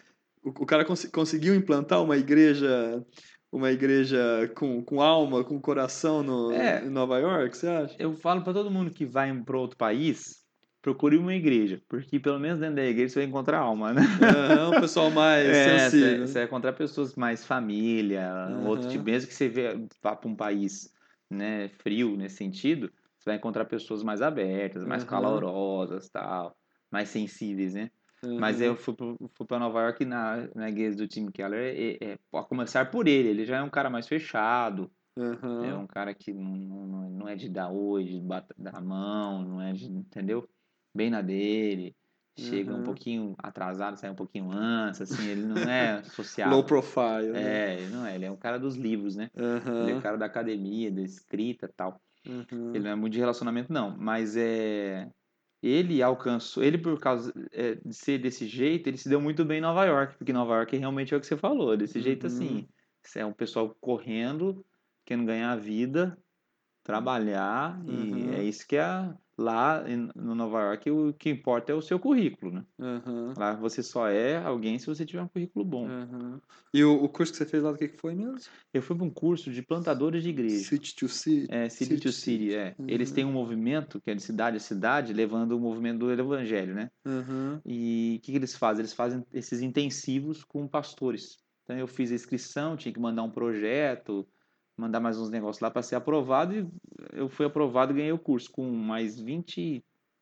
Tinha 23 pastores. Aí tinha gente do Canadá, tinha um pastor do Líbano, da Austrália, é, tinha um suíço. O curso foi na faixa ainda? Foi na faixa. É mesmo? Curso, Ah, estadia e parte da alimentação também eles davam pra gente. Que maravilha, Foi, hein? o transporte também eles deram pra gente. A gente ficava em Jersey City, tinha que atravessar pra Nova York. Aham, E daí fui eu e tinha mais três brasileiros lá juntos também. Que Daí maravilha. até colocaram a gente no mesmo apartamento e tal. Aham, A gente fazia, tinha uma hora que a gente fazia a nossa própria comida, então brasileiro com brasileiro é melhor. aham.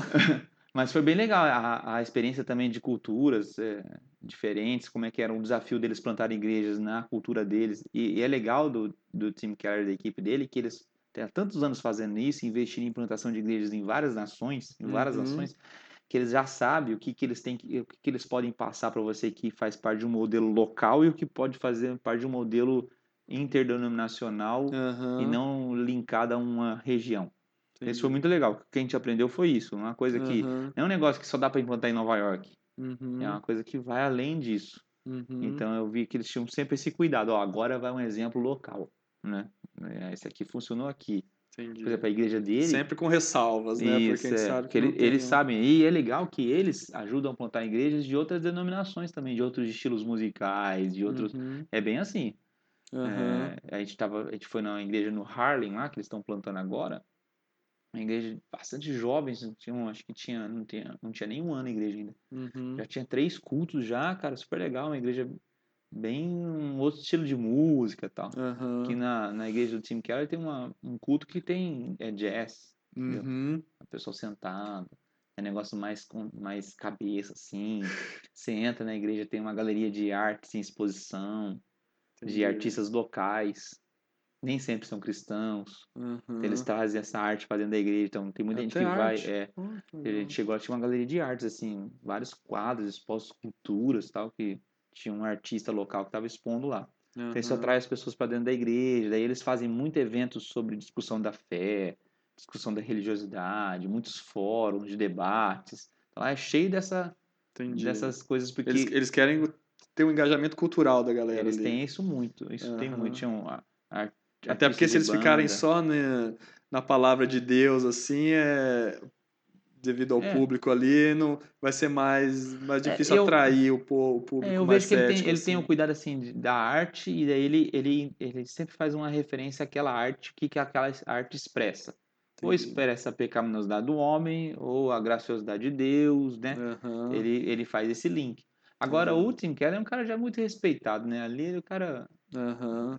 escreveu livros que são referências, então ele fala, vai fazer uma palestra, lota de gente, Aham. ateu, cristão ou não. Eu achei legal que eu entrei no site da Redeemer, né? E tinha um vídeo dele, dele assim, chamando os céticos pra ir na igreja dele, É. sabe? Eu, assim, o, o vídeo inicial era isso, sabe? É, De que a igreja era um lugar receptivo para pessoas questionadoras, exato. né? Que é o perfil do, do pessoal da vizinhança, né? Digamos É, assim, é, que deve ser lá. Porque, pô, o pessoal quando é urbano, essa geração de, de internet aí, né? Tem opinião sobre tudo, Não. sabe tudo, então assim, ele Ou quer, pelo menos o Google responde. é, quer atrair. Eu ach- eu achei interessante isso, assim. E queira ou não, toda igreja urbana, assim, tem que ter essa, essa pegada, né? É, Hoje em dia. com certeza. Senão vai virar um negócio. É. Vai virar, vai virar a panela, É, né? Eu tive duas experiências legais. Uma, o Tim Keller contou pra gente que no começo da- do ministério dele lá em Nova York, ele fazia o culto e depois ele ficava com as pessoas é, meia hora, 40 minutos depois, após o culto, Uhum. para responder perguntas do sermão dele. Do Então, sermão? Do sermão. Então as pessoas ficavam e faziam perguntas do sermão. Olha, eu vi isso, Uhum. mas o senhor falou isso. Porque o sermão dele é um sermão é muito, muito bem trabalhado, né? Ele, ele usa muitos elementos da cultura, o que as pessoas estão escrevendo, o que o jornal disse, para mostrar. É uma coisa assim. Engajado. É, mesmo. ninguém. É difícil pregar como o Tim Keller. É bem difícil hoje em dia. Ele é um cara muito. Uhum. Muito, uma graça de Deus na vida dele muito tremenda. E daí ele Uhum. fazia isso, ele fez isso por mais de 10 anos. Uhum. Então isso mostrou que, que o evangelho não tem medo de pergunta. Isso foi muito legal. Então isso quebrou uma grande barreira para o nova-iorquino. Tipo, Uhum. não, ali eles aceitam pe- pessoas pensantes, né? É, Uhum. Eles aceitam uma, uma opinião contrária. Uhum. Então isso isso quebrou um paradigma. Outra experiência que eu tive assim também lá, na própria lá em Atlanta agora, tinha um ministério que o Randy Pope fazia lá na, na Perimeter, na igreja que eu Uhum. fiz estágio, que chamava If, que é se, né? Uhum. E se for verdade? E se? Então ele Uhum. fazia eh, quatro vezes no ano esse projeto e eu participei das quatro vezes que eu estava lá. Ele con- convidava as pessoas, eh, na hora do culto tinha um salão ao lado, que era Uhum. um, um ginásio, na verdade, um salão. O ginásio cabiam 500 pessoas e você, como cristão, convidava seus amigos para fazer as maiores, as, as maiores perguntas que ele queria fazer sobre Uhum. religiosidade. Ele estava Uhum. aberto. Então ele ficava na frente respondendo a pergunta dessas pessoas, às vezes escritas, às vezes por text message, Uhum. eh, às vezes no microfone mesmo. Uhum. Perguntas desde bem simples a bem complexas. E ele era um cara muito corajoso, muito capacitado também, só que ele também era muito sábio. É, ele falava assim, ó, das melhores respostas que eu posso dar para sua pergunta é eu não sei. né? E Uhum. às vezes ele falava assim, ó, eu não sei, eu não sei responder essa pergunta para você. Ele era muito humilde também. Entendi. Mas- É difícil estar aberto a tudo, assim, até porque entra às vezes num campo muito conceitual É, e tal, é, você vai. Você via que algumas respostas ele dava bem simples, ó, se você quer se Uhum. aprofundar, você me pergunta em particular. Uhum. Mas isso, isso abre a igreja para esse tipo de pessoa. Que tem muitas pessoas que entendem a igreja como uma cisão entre fé e, e razão, assim, não. Uhum. A igreja está ali no limite, mas é, não entra no campo da razão. Uhum. Ou o cristianismo ele é para pessoas tapadas e tal. É, a- a- as pessoas têm a ideia de que você tem que aceitar um monte de coisa sem questionar. Exato. né? Como se fosse cheio de dogmas, assim, de que, assim, ah, sei lá, Jesus é o, é o, é filho de Deus, por exemplo, é a base do cristianismo, né? Então, assim, é, eles, eles acham que a gente tem que engolir isso aí tudo sem questionar, É, né? é. Ah, ressuscitou, ah, vai ter o inferno, ah, Jesus vai voltar. Ah, Ah. pessoas que acreditam em, em fábulas, em contos da carochinha, exato. sem questionar. Exato. Só aceita Só aceita, cordeiramente isso, é, ali, é. porque o pastor falou que é verdade. E, pô, eu acho que tem, tem mentes brilhantes na igreja, né? É. Pô, o cristianismo é formado de, de, gente, de gente brilhante. E eu vejo uma dificuldade que é, é, dif- é difícil a igreja ser receptiva aos céticos, aos questionadores, sem, sem, sem perder a sua essência, né? Hum. Que dá a impressão assim, se você for ser receptivo a essas pessoas, a pessoas de fé mais dura, assim, de difícil de crer nas coisas, você tem que ama, ama, amaciar nas, na- nas verdades duras do, Hum. do evangelho, né? Hum. Co- Como é que você vai falar para uma pessoa assim, pô, se você não crê em, em, Jesus como seu Senhor e Salvador, você vai pro inferno. Você vai queimar, você vai É. sofrer no inferno. É uma verdade dura que você tem que, você tem que dar um jeito de falar é, de uma maneira, né, tipo assim, que as pessoas acham, não, pô, não tem inferno, né? inferno é mal dizer. O inferno Tem provavelmente... pessoas que usam esse artifício, né? né? Se não, então eu não vou falar toda a verdade. Aham. Eu acho que é o Eu, seguinte. eu, eu vejo uma dificuldade da gente, da igreja abordar É, é, ser receptiva, tendo que a- a- ama- amaciar um pouco a mensagem É. do evangelho para a pessoa não não espanar, não, não espirrar É. fora, né? eu acho que o, a- a- o evangelho fala dele, dele mesmo, que ele é um escândalo. Aham, É, não tem jeito de você pregar o evangelho sem chegar no escândalo. aham, Você pode falar, ó, Deus te ama muito. aham. Deus tem um plano para você. Isso é todas são as boas novas. Você tá? pode falar só do... Deus te ama, Jesus te ama. Só que você vai ter que chegar naquele momento e falar o seguinte: olha, você é pecador. E se você não se render a esse Deus que salvou você na cruz, se você não se render em fé, você, Uhum. você tem um destino, Uhum. que é um dos piores deles. Então Uhum. tem, tem aquele momento que você a pessoa se escandaliza. Mas como eu, né, faço tudo certo, não- não Uhum. mato, não roubo, não fumo, né, não faço tudo Uhum. certo. Como assim? Então não tem como você trazer o evangelho para a pessoa sem ela entender quem aonde que ela é incapacitada de se salvar a si mesma, Aham. né? E que não tem ninguém mais que possa salvá-la a não ser Jesus. Uhum. Então, é quando você chega nesse momento que a pregação do evangelho passa por, eh, por esse momento do escândalo, é um Uhum. momento que geralmente as pessoas se perdem. Ah, não, então isso não é para mim. Mas não tem como você fazer um discurso eh, biblicamente eh, eh, coerente e Uhum. correto sem você passar por isso aí. Não tem Uhum. jeito. Então eu lembro que e muitas vezes ele falava, tinha respostas que não agradavam as pessoas, né? Uhum. É, entra aí a maturidade, né? Você vai falar para uma criança, né? a pessoa é uma criança. Quem não Exato. tem fé é uma- é uma criança na fé, né? Exato. Tipo assim, é uma pessoa, é um bebê. Tem que chegar ali, né? Por exemplo, Eu uma não, eu não vou chegar pra minha filha de 5 anos e falar como que ela foi concebida em Ah, detalhes. não, não né? precisa. Ela nem precisa disso. Então, então mas, né? no momento certo ela vai saber. Exato, então eu acho que, exato. acho que daí é a mesma é, coisa. tem que saber né? a maturidade da pessoa. É, Eu, eu vejo Você que... não se preocupa com o inferno ainda não, não se preocupa Exato, com... exato. Espera, né? Chega... É que nem uma das grandes perguntas era sobre dinheiro. As pessoas Aham. queriam saber do dinheiro. Por que do dízimo? Por que do dízimo? Ele falou assim, olha, você está se preocupando com uma coisa que você nem é obrigado a dar. Você nem Uhum. cristão é. Uhum. É. É, você, te- você quer tentar entender uma mentalidade de um grupo que você não faz É, parte. é, né? Você não precisa ser dizimista para ser cristão. Você Uhum. vai ser cristão e isso vai vir com o amadurecimento da sua vida. Então ele falou assim, olha, eu não estou preocupado, não se preocupa com isso. Você não deve ser um, um- uma barreira para você. Então Uhum. ele, ele sabia isso, ele tinha essa maturidade. Eu acho Uhum. que a igreja Como que é o tem nome que... mesmo do pastor? Randy Pope, Randy Pope. que é o pastor da. Perimeter. É, É. Então você tem que ter realmente essa, essa maturidade de saber. é, não é que você não vai entregar a verdade, mas tem coisas que não estão na hora. É o que você falou da sua filha mesmo. Uhum. É. Exato. É complicado, né? E eu, ve, eu, eu tenho aí o cristianismo puro e simples, e Hum. eu estava lendo a, a introdução dele, que ele fala muito disso, né? De a, a mensagem cristã básica, né? Que ele Hum. trata, assim, que é a anticâmara, é uma, um hall de entrada para várias, pra várias igrejas, Exato. assim, né? Mas e- tem um, tem um hall comum para todos. te- Tem uma, uma, né, uma estrutura ali, o esqueleto que é, É. Que, que é a base. E eu, eu sou muito assim, né? Porque eu tenho. Pô, minha, a minha família. Não posso nem dizer que minha família é da igreja presbiteriana, porque deu uma, deu uma espalhada boa, assim, né? Mas meu pai é da congregação cristã, a mulher dele é adventista, meu irmão é adventista, eu sou da presbiteriana, minha família foi da batista, cató- tem católicos na família também. Minha mãe já antes de ir para a igreja, viajou por todas as correntes místicas que você imaginar aí, de tudo quanto é coisa. Então, é, eu, eu passei muito bem, assim, né? Converso muito bem com todo mundo. E eu vejo que a nossa igreja tem que se esforçar muito nisso, cara. É. De, de se esforçar mais no, no, no puro e simples ali, né? É. Na base. É. E se preocupar menos com os penduricários, né? É. Tipo assim, você vai ficar entrando em, em conflitos, em, em- em detalhes, né? E você acha que a nossa igreja está conseguindo é, a- a- agregar, assim, ser um, um polo agregador de, de, de pessoas de denominações um pouco diferentes, assim?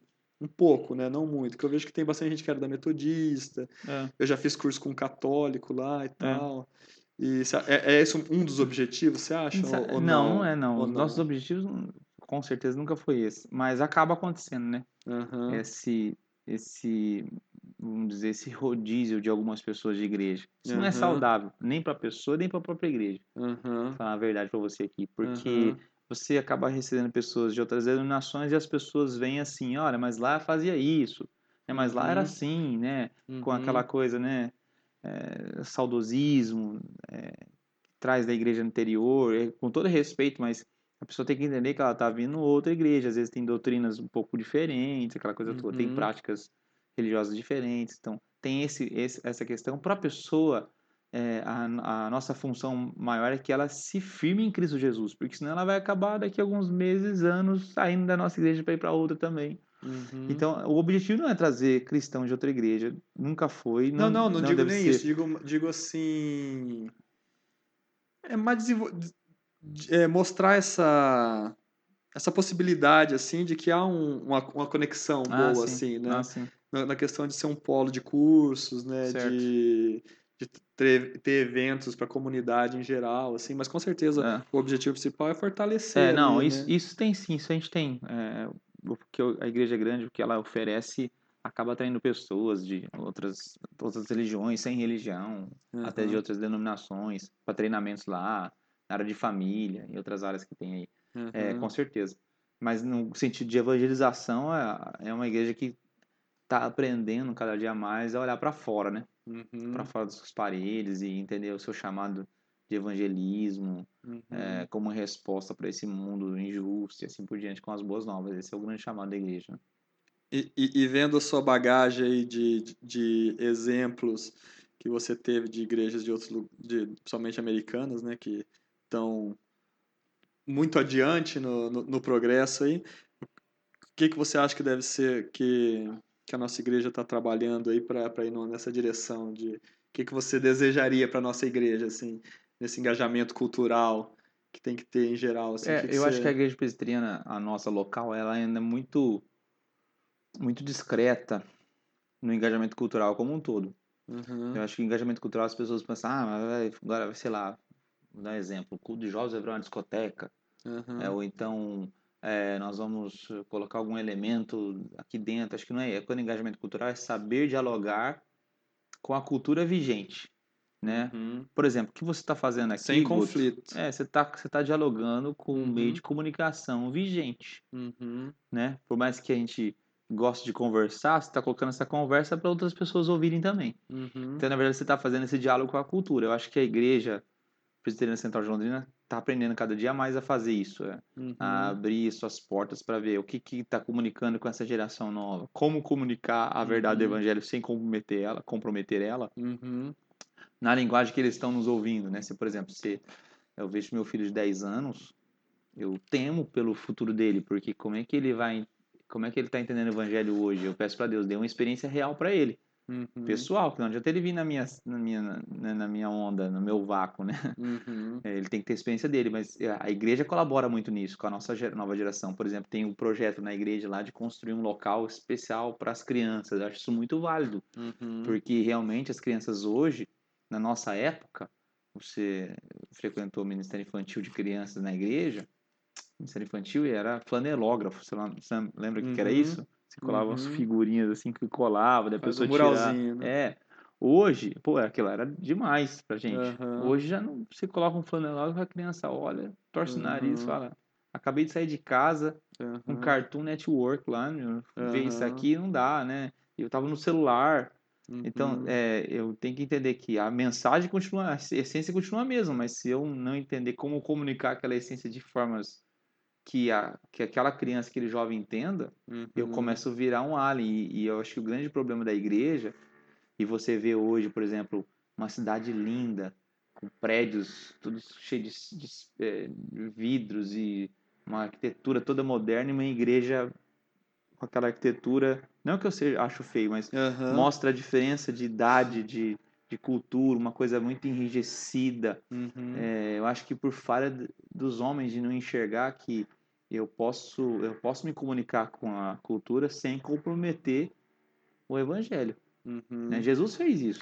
É, você, você preservar a tradição e estando é, na, é, na cultura, estando inserido na cultura Exato. gente, é um, é um desafio tremendo. né? É, é, não, é, não é É fácil. tremendo, porque dá a impressão que é, um- ou é um ou é outro. Ou É. a igreja vira um ponto de encontro né, da galerinha, é. né? Vamos lá se divertir e tal. Ou você vai orar É, de eu joelho. E eu não acho que você tem que né? escolher um en- entre um e outro. Acho que você tem que trazer, por exemplo, se você estudar o homem pós-moderno, por exemplo, pós-modernidade fala disso. Aham. O homem pós-moderno, quando eu falo homem, a mulher e o homem, claro, Aham. é, ele está em busca de, de alguma coisa que dê raiz para ele. Uhum. Dizem é, dos estudos que as igrejas tradicionais, agora, daqui para frente, é que vão ser o maior chamariz para esse tipo de pessoa. Uhum. Que essas pessoas não querem mais uma coisa sem tradição, sem história. Uhum. Eles querem sim uma coisa moderna, mas que tenha raízes.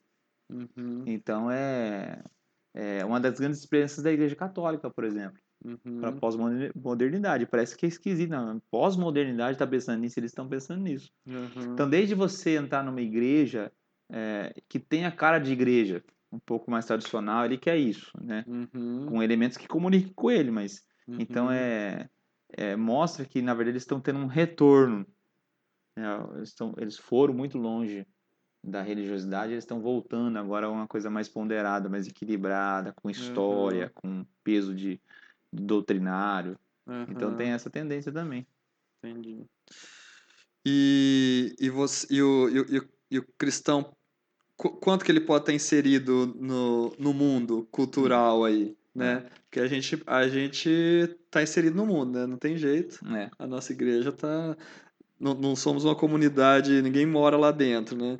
A gente... Você, você acha que com relação a assistir série, assistir o que a gente assiste, o que a gente escuta, o que a gente consome, até que ponto pode estar, tem que estar conectado com a, com a visão da igreja, ou pode estar assim, ah, não tem nada a ver, deixa aí, Você me apertou agora. né? Você, você assiste? Você assiste? Assisto várias. É, É, quando cê- eu tenho o, tempo. O, o, o que, que você assiste que você vê assim, pô, no fim das contas é uma coisa que colabora para sua, você acha assim, não, é uma coisa legal para minha É. vida, ou você faz um, um- você assiste e fala assim, não, isso aí tá, tá passando um pouco do, do limite.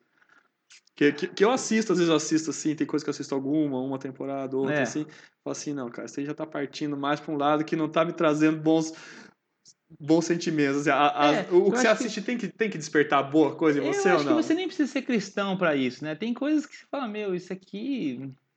é, até uma coisa boa pode passar o tempo e ficar ruim pra você. Por exemplo, eu vejo futebol, por exemplo, uma coisa bem boba, Básica. básica, que é todo brasileiro tem. A gente curte, curte futebol, curte futebol, mas quando aquilo lá começa.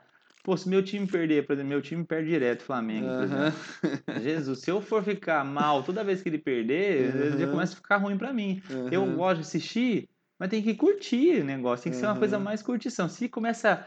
por Eu tenho muito cuidado com meu filho. Eu comecei a criar um negócio nele, assim, por causa do futebol, eu tirei o pé. Literalmente. Falei, não vai fazer bem pra ele. Pra quê, cara? Você não vai mudar. Se o Flamengo ganhar ou perder, não vai mudar a minha vida. Aham. Então eu acho que, tem que você tem que ter esse limite mesmo. Agora, por exemplo, série, eu sou, eu gosto muito de filme, eu, é, eu sou muito eclético. Eu, eu Aham. assisto umas séries que os caras vão se escandalizar se eu falar. tipo, eu assisto Walking Dead, cara, que é um negócio de zumbi, que eu achava ridículo Eu no começo. é, eu achava ridículo Aham. no começo. Eu assisti o Walking Dead porque me falaram que tinha sido gravado em Atlanta. Eu falei, ah, foi gravado em Atlanta? Foi gravado. Eu assisti a primeira, primeira temporada, assisti sozinho, cara, não detestava, Aham. que eu vi umas cenas um dia e falei, ah, que coisa É ridícula pesado, né? um bicho daquele mordendo o pescoço, ai, que coisa Come- nojenta. começa com muito sangue. É, tá? na verdade, sempre foi com sangue, né? Aham. Mas depois você começa a entender o que tem por trás, aí você se acha, você acha interessante. O problema é que eu vejo que às vezes você tem que ter maturidade pra assistir os negócios e a molecada assiste sem maturidade. É. Eu assisti, por exemplo, com a Mônica Friends, a gente tem até o box e tal. É uma, é uma série muito legal, mas é um negócio que passou durante 10 anos nos Estados Unidos e fez muito sucesso, que é uma era pré-internet, né? É. Pré-YouTube. E que, queira ou não, acaba moldando o, o imaginário do pessoal. Ah, Então, você você vê, por exemplo, um personagem cativante que tem lá, que é a Rachel. É um personagem legal, divertido, que todo mundo gosta. Que é mãe solteira, que, que tem que troca de namorado como Toda quem hora. troca fácil, que faz sexo no primeiro encontro É. casual. é, E tipo assim, pô, se você não. Se você é contra essas coisas, então você é contra a Rachel, é. né? Então, assim, eu assistindo, que eu assisti, né, já depois que lançou o box completo, né, É. já depois de casado que eu assisti, eu falo, pô, o seriado é legal, mas tem uns princípios é, comportamentais Que lá você não concorda. é. que, que eu acho que se uma, uma, uma menina de 12 anos assistir aquilo lá, Não faz bem pra ela. batidão num É. ano, É. vai, vai prejudicar É, os, os referenciais dela. ela. Por exemplo, tem uma série né? que chama Breaking Bad, que é de um químico que tá passando um problema de saúde grave lá de câncer e tal, e não tem dinheiro pra pagar os, os tratamentos médicos dele, daí ele entra no mundo das drogas. E Uhum, daí não consegue sair mais. Uhum. E o que é pior dele vem à tona, sabe? Né? Então mostra como que o ser humano pode, de um ser humano pacato, virar um monstro, assim, um, né? um E traficante. querendo uma coisa boa. Aham, no fundo, no fundo, ele sempre quis primeiro tratar o tra- fazer o tratamento dele, Aham. não deixar dívidas para a esposa, para a família. E segundo, cuidar muito bem da esposa e dos filhos. uhum. Ele não queria deixar dívida, pelo contrário, ele tinha uma coisa assim, não, eu sou capaz, sou inteligente, mas não consigo ganhar dinheiro. Aham, E daí ele foi pro mundo do crime. Honestamente. É. né? Então, isso mostra quem é o ser humano, mas tem cenas lá de, de, de consumo de drogas, sabe? Porque tem gente que não vai, não vai querer assistir. Aham. Ele vai achar um absurdo. Fala, o pastor Emerson assiste. Mas sua filha, assim, falar assim, pai, pô, assisti dois episódios de Friends, adorei, tô aqui assistindo um atrás do outro. Ah, depende da maturidade dela. Aí né? você fala assim, você fala não, pô, eu, eu, É. eu, sou, eu sou contra proibir, né? Porque proibir você não vai conseguir proibir. É, não, não vai. Você só vai evitar o só vai mudar o lugar É. dela, dela fazer o Você que não vai ficar sabendo mais. Você só vai. Aí, tipo assim, ou você vai fazer depois uma. Vamos fazer um, um bate-papo sobre Vamos cada episódio. Sobre isso. É, ó, mas você, você viu ali, então não concordo com isso, você concorda? E acho que deixar ela expressar essa- a opinião dela, né? Aham. Que acho que aí você começa a ver se o seu filho tá maduro, ou se ele. qual a tendência de pensamento dele. Eu acho que isso é uma boa estratégia, assim. né? Porque tem que, tem que fazer É, de segurar você não vai. Você tem, que, tem que fazer. O duro é você ter que fazer de cada, né, de cada coisa que a, que a pessoa que a pessoa consome uma lição, né? É, por Porque se você uma- deixar solto ao mesmo tempo, pode começar, né, Teve ir uma pra pessoa lá. que um dia viu é, meu filho saindo do aniversário, ele foi no aniversário que fizeram um, um desenho na mão. Aham. Já você- vários aniversários de criança fazem isso, Faz, vezes no rosto e tal. pintura. E é meio que achou um absurdo, assim, né? Tá, você tá, você tá levando seu filho a usar tatuagem, a concordar. Eu falei, olha, gente, é, é a mesma coisa que você falar que é, brincar de bandido e ladrão com a arminha na mão é, é fazer o meu filho virar bandido. E ele falou assim, não, é, mas é. Tá, Eu falei assim, olha, você está bem equivocado. Eu brinquei de bandido lá, mocinho, né? O problema é Muito quando você só tempo. quer ser o bandido. É. Eu brinquei muito tempo e não virei bandido, né? Nem gosto de arma, nem, nem, nem condeno quem gosta, não é isso. Mas é. Eu acho que você reduz o negócio a- por causa de uma, de uma coisa, a pessoa vai virar um delinquente. Uhum. É, tem casos e casos, mas você tem que saber também que você educou seu filho ou sua filha, não é para um momento. Você não educa para falar um não para aquilo Uhum. né? Você educa seu filho para falar sempre não. Por exemplo, vamos dizer nas drogas. Você não fala pro filho naquela situação especial falar não. Ele está sendo treinado, está treinando o coração dele para que quando ele não, você não esteja com ele no futuro, ele continue falando não Uhum. ou falando sim para situação boas, né? Uhum. Sabendo escolher de forma correta, mesmo quando você estiver ausente. Eu acho que esse que é o princípio da educação. É, Né, Guto? você tem que criar o- os, os parâmetros dele, né? Exato. Mas é. Ele vai fazer suas escolhas no no futuro, mas O duro que tudo assim, principalmente essas coisas, né, de, de, de que a gente consome de vídeo e de, de música, tem o, o lado bom e tem o lado ruim. Do, do- tô dizendo as, as músicas é, secular aí e, e, e, e vídeo secular, né? é. Quando a gente assiste um, um- esses, esses seriados aí, você vê os dilemas morais dos caras, a superação que ele tem, né? Que você vai se projetando ali, pô, eu nessa situação, o que, que eu faria, É. né? E tal. Mas se você não tem maturidade pro negócio, você acaba vendo o outro lado, né? É, Pô, é, parece que é um te ensinando a fazer coisa errada, é, né? isso, isso mesmo. Mas é, é complicado a gente guiar nossos, nossos filhos nesse, nesse mundo, É, né? você vai, a música, por exemplo, é uma coisa é, que ainda na igreja tem um tabu de se falar, né? Aham, Tem pessoas que acham que não pode escutar música secular, tem vários tabus aí no- ne- nessa área ainda, né? Mas eu aham. acho que parte de um princípio de, de eu preciso, eu prefiro morar numa bolha, Uhum. fazer uma bolha aqui dentro somos cristãos. Esquece Uhum. que o cristão ele não mora numa bolha, ele mora a bolha que ele mora chama mundo, na verdade, né? Ele que está inserido no mundo. Jesus mesmo falou assim: não peço que os tire do mundo, mas que os livre do mal. Então você está no mundo sendo livre do mal por Deus, mas você está inserido naquilo aí. Na verdade, o, nós como cristãos temos um chamado para as pessoas, né? Jesus foi conhecido como amigo de pecadores. Por quê que ele tinha esse título? Porque ele sentava na roda deles, ele Uhum. conversava com essas pessoas, ele provavelmente ouvia a música deles, Uhum. provavelmente ele escutava discurso, piadinha muito chata. Aham. Ele, ele com certeza, a, a- a Bíblia deixa bem claro que ele não pecou, não, não, não é, gostava disso, mas ele, ele estava com essas pessoas, porque era a única forma dessas pessoas serem é, transformadas. Então, se o cristão não entender que ele é quem transforma, Uhum. ele não vai para o mundo mesmo. É. É. aquela brincadeira que a gente fala, é, nós somos sal da terra, né? Mas, às vezes a gente prefere ficar dentro do saleiro, né? Ficar tudo junto aqui. É. Porque sair pra salgar dá muito trabalho. pois é. É, não é, não é fácil. Assim, eu, eu, eu tenho uma dificuldade de saber o que, o que recusar, sabe? Não. Eu, assim, tem coisa lá. Ainda bem que eu não gosto de muita coisa noturna, né? Então, Ah. assim, 11 horas já é meu horário de dormir. então, não, não tenho risco. Falar assim, ah, pô, você, você vai pra, pra balada tal, show, pô, eu gosto de show, show é legal. Né? Mas tem um limite aí, o que, que você toma, o que, que você não toma, É. né? Eu acho que sempre você tem que, que passar uma, uma, uma, uma boa impressão, digamos assim. O que- o cristão, queira ou não, ele é um embaixador É, da sua igreja, né? É. E da sua denominação. é. Quando você... Então, assim, o seu comportamento tem que, tem que estar sempre decente. Eu Acho Hum. que isso daí é, o- é é principal, sabe? Se eu for para um show de rock eu gosto, pô, curto lá, É. vou embora. Se quiser tomar uma cerveja, tomo uma, duas, sei lá quantas. Eu, eu achar que não, não vai mudar meu comportamento, não, não vou escandalizar ninguém, não vou É. envergonhar ninguém, né? Lógico que para um pastor é um pouco diferente, né?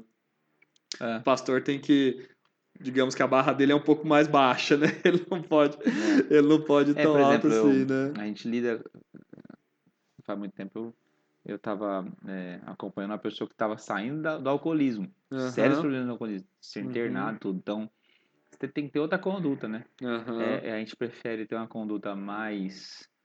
é, mais tradicional, mais né, recatada Uhum. do que um outro tipo de conduta. Agora, achar que né, é, beber tanto é pecado, mais que isso ou menos que isso, qual que é o limite, fazer isso, isso aí é tentar é, reduzir a Bíblia a um, a, a um livro de artigos, de perguntas e respostas, né? A Bíblia não foi feita para isso, né? Aham. E eu, eu também acho o seguinte, quando a pessoa chega assim para mim, pastor, beber uma latinha de cerveja é pecado? Na verdade, o que ela tá perguntando por trás dessa pergunta é o seguinte, é até onde pecado é pecado? Tipo, onde que é o limite? Uhum. Daqui para cá é pecado, daqui não. Então eu quero andar no limite. Uhum. A pessoa não tá preocupada em agradar a Deus. Uhum. Ela tá pensando em preo- preocupada em, em agradar o máximo a ela. Uhum. É, é como se eu estivesse na beira de um abismo. Eu não caio, mas eu tô sempre na beira do abismo. Uhum. porque eu gosto de ficar aqui, né? Mas é, quem ama Deus não está se preocupado em saber qual que é o limite, porque ele está longe daquele limite, Uhum. entendeu? Ele não, não- ele não está se preocupado com onde está o limite, porque ele está muito longe, ele está mais, muito mais preocupado em agradar a Deus. Uhum. Vem, É, para isso existe o- o- os catecismos, né? exato. E, mas, a, e- mas, a, mas a igreja evangélica protestante em geral não fala tanto do, do- do- dos catecismos lá, É, né? é. De, o nosso é de Westminster, que É. serve, e o catecismo católico tem o deles. Mas eu nunca comparei, mas imagino que tenha muita coisa Muito semelhante. De perguntas e respostas, Exato, do que é, é. Do que é proibido e, e, e Mas permitido. mesmo assim é bem amplo também. É, São né? mais, são mais, são mais perguntas e respostas doutrinárias, Aham. de, de regras de, de fé e prática. Não, não vai ter todas as respostas que você precisa, ainda mais de elementos novos, por exemplo, é, um tema que é recorrente hoje, que é atualíssimo, por exemplo, sobre homossexualismo, Uhum. algo que a igreja ainda está despreparada para responder. né? Não, não valia a pena. É duro que não vai, não vai existir um consenso, né? Você não vai conseguir fazer uma É, reunião de catecismo. eu- É, multidenominacional e lá na. Conselho Mundial das Igrejas, vamos aprovar É. um catecismo aqui. Mas, mas eu acho que tem algumas coisas que poderia ser mais divulgadas, assim, entende? Algumas regras básicas de conduta, assim, né? Igual essas coisas mais modernas, assim, né? É. Ser uma coisa um pouco mais... Eu gosto muito do catecismo católico, de vez em quando eu dou uma, uma busca lá para ver o que ele fala Certo. e sobre. Eles têm, uma, ele tem uma, um texto lá muito legal que fala assim: que o, o católico ele é moderado na É. bebida, na comida, no fumo e na velocidade. Ah, na velocidade. Pô, e, e, e a e o pessoal, a gente não se atenta a isso, que a velocidade é, é viciante, cara.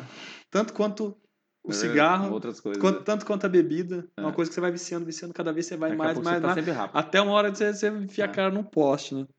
E, e eu, eu sinto falta um pouco do, da igreja é, divulgar um pouco o catecismo, assim, sabe? Certo. Fala assim, pô, não, nesse assunto aí a gente não discute mais. Já tá não lá. tem no- que discutir, isso aí já isso daí é, isso daí é lição 1, um, cara. É, é. Vamos, vamos, vamos, vamos adiante, isso aí não se fala mais, né? E com Tá relação. consolidado. É, e falta, eu acho, consolidar a questão do, do homossexual na igreja, É. sabe?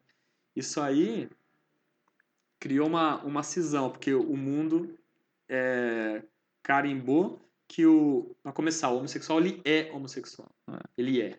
E a igreja, a igreja não pode aceitar essa, essa visão. É. Só aí já dá. Já deu uma cisão já. já, já dá um, um homossexualismo é uma conduta. É. De- a partir do momento que você não, não tem aquela conduta, Hum. você, não, Então- você, não, você não é do clube, né? É, Digamos assim. Nem sempre tem um. Tem um, né?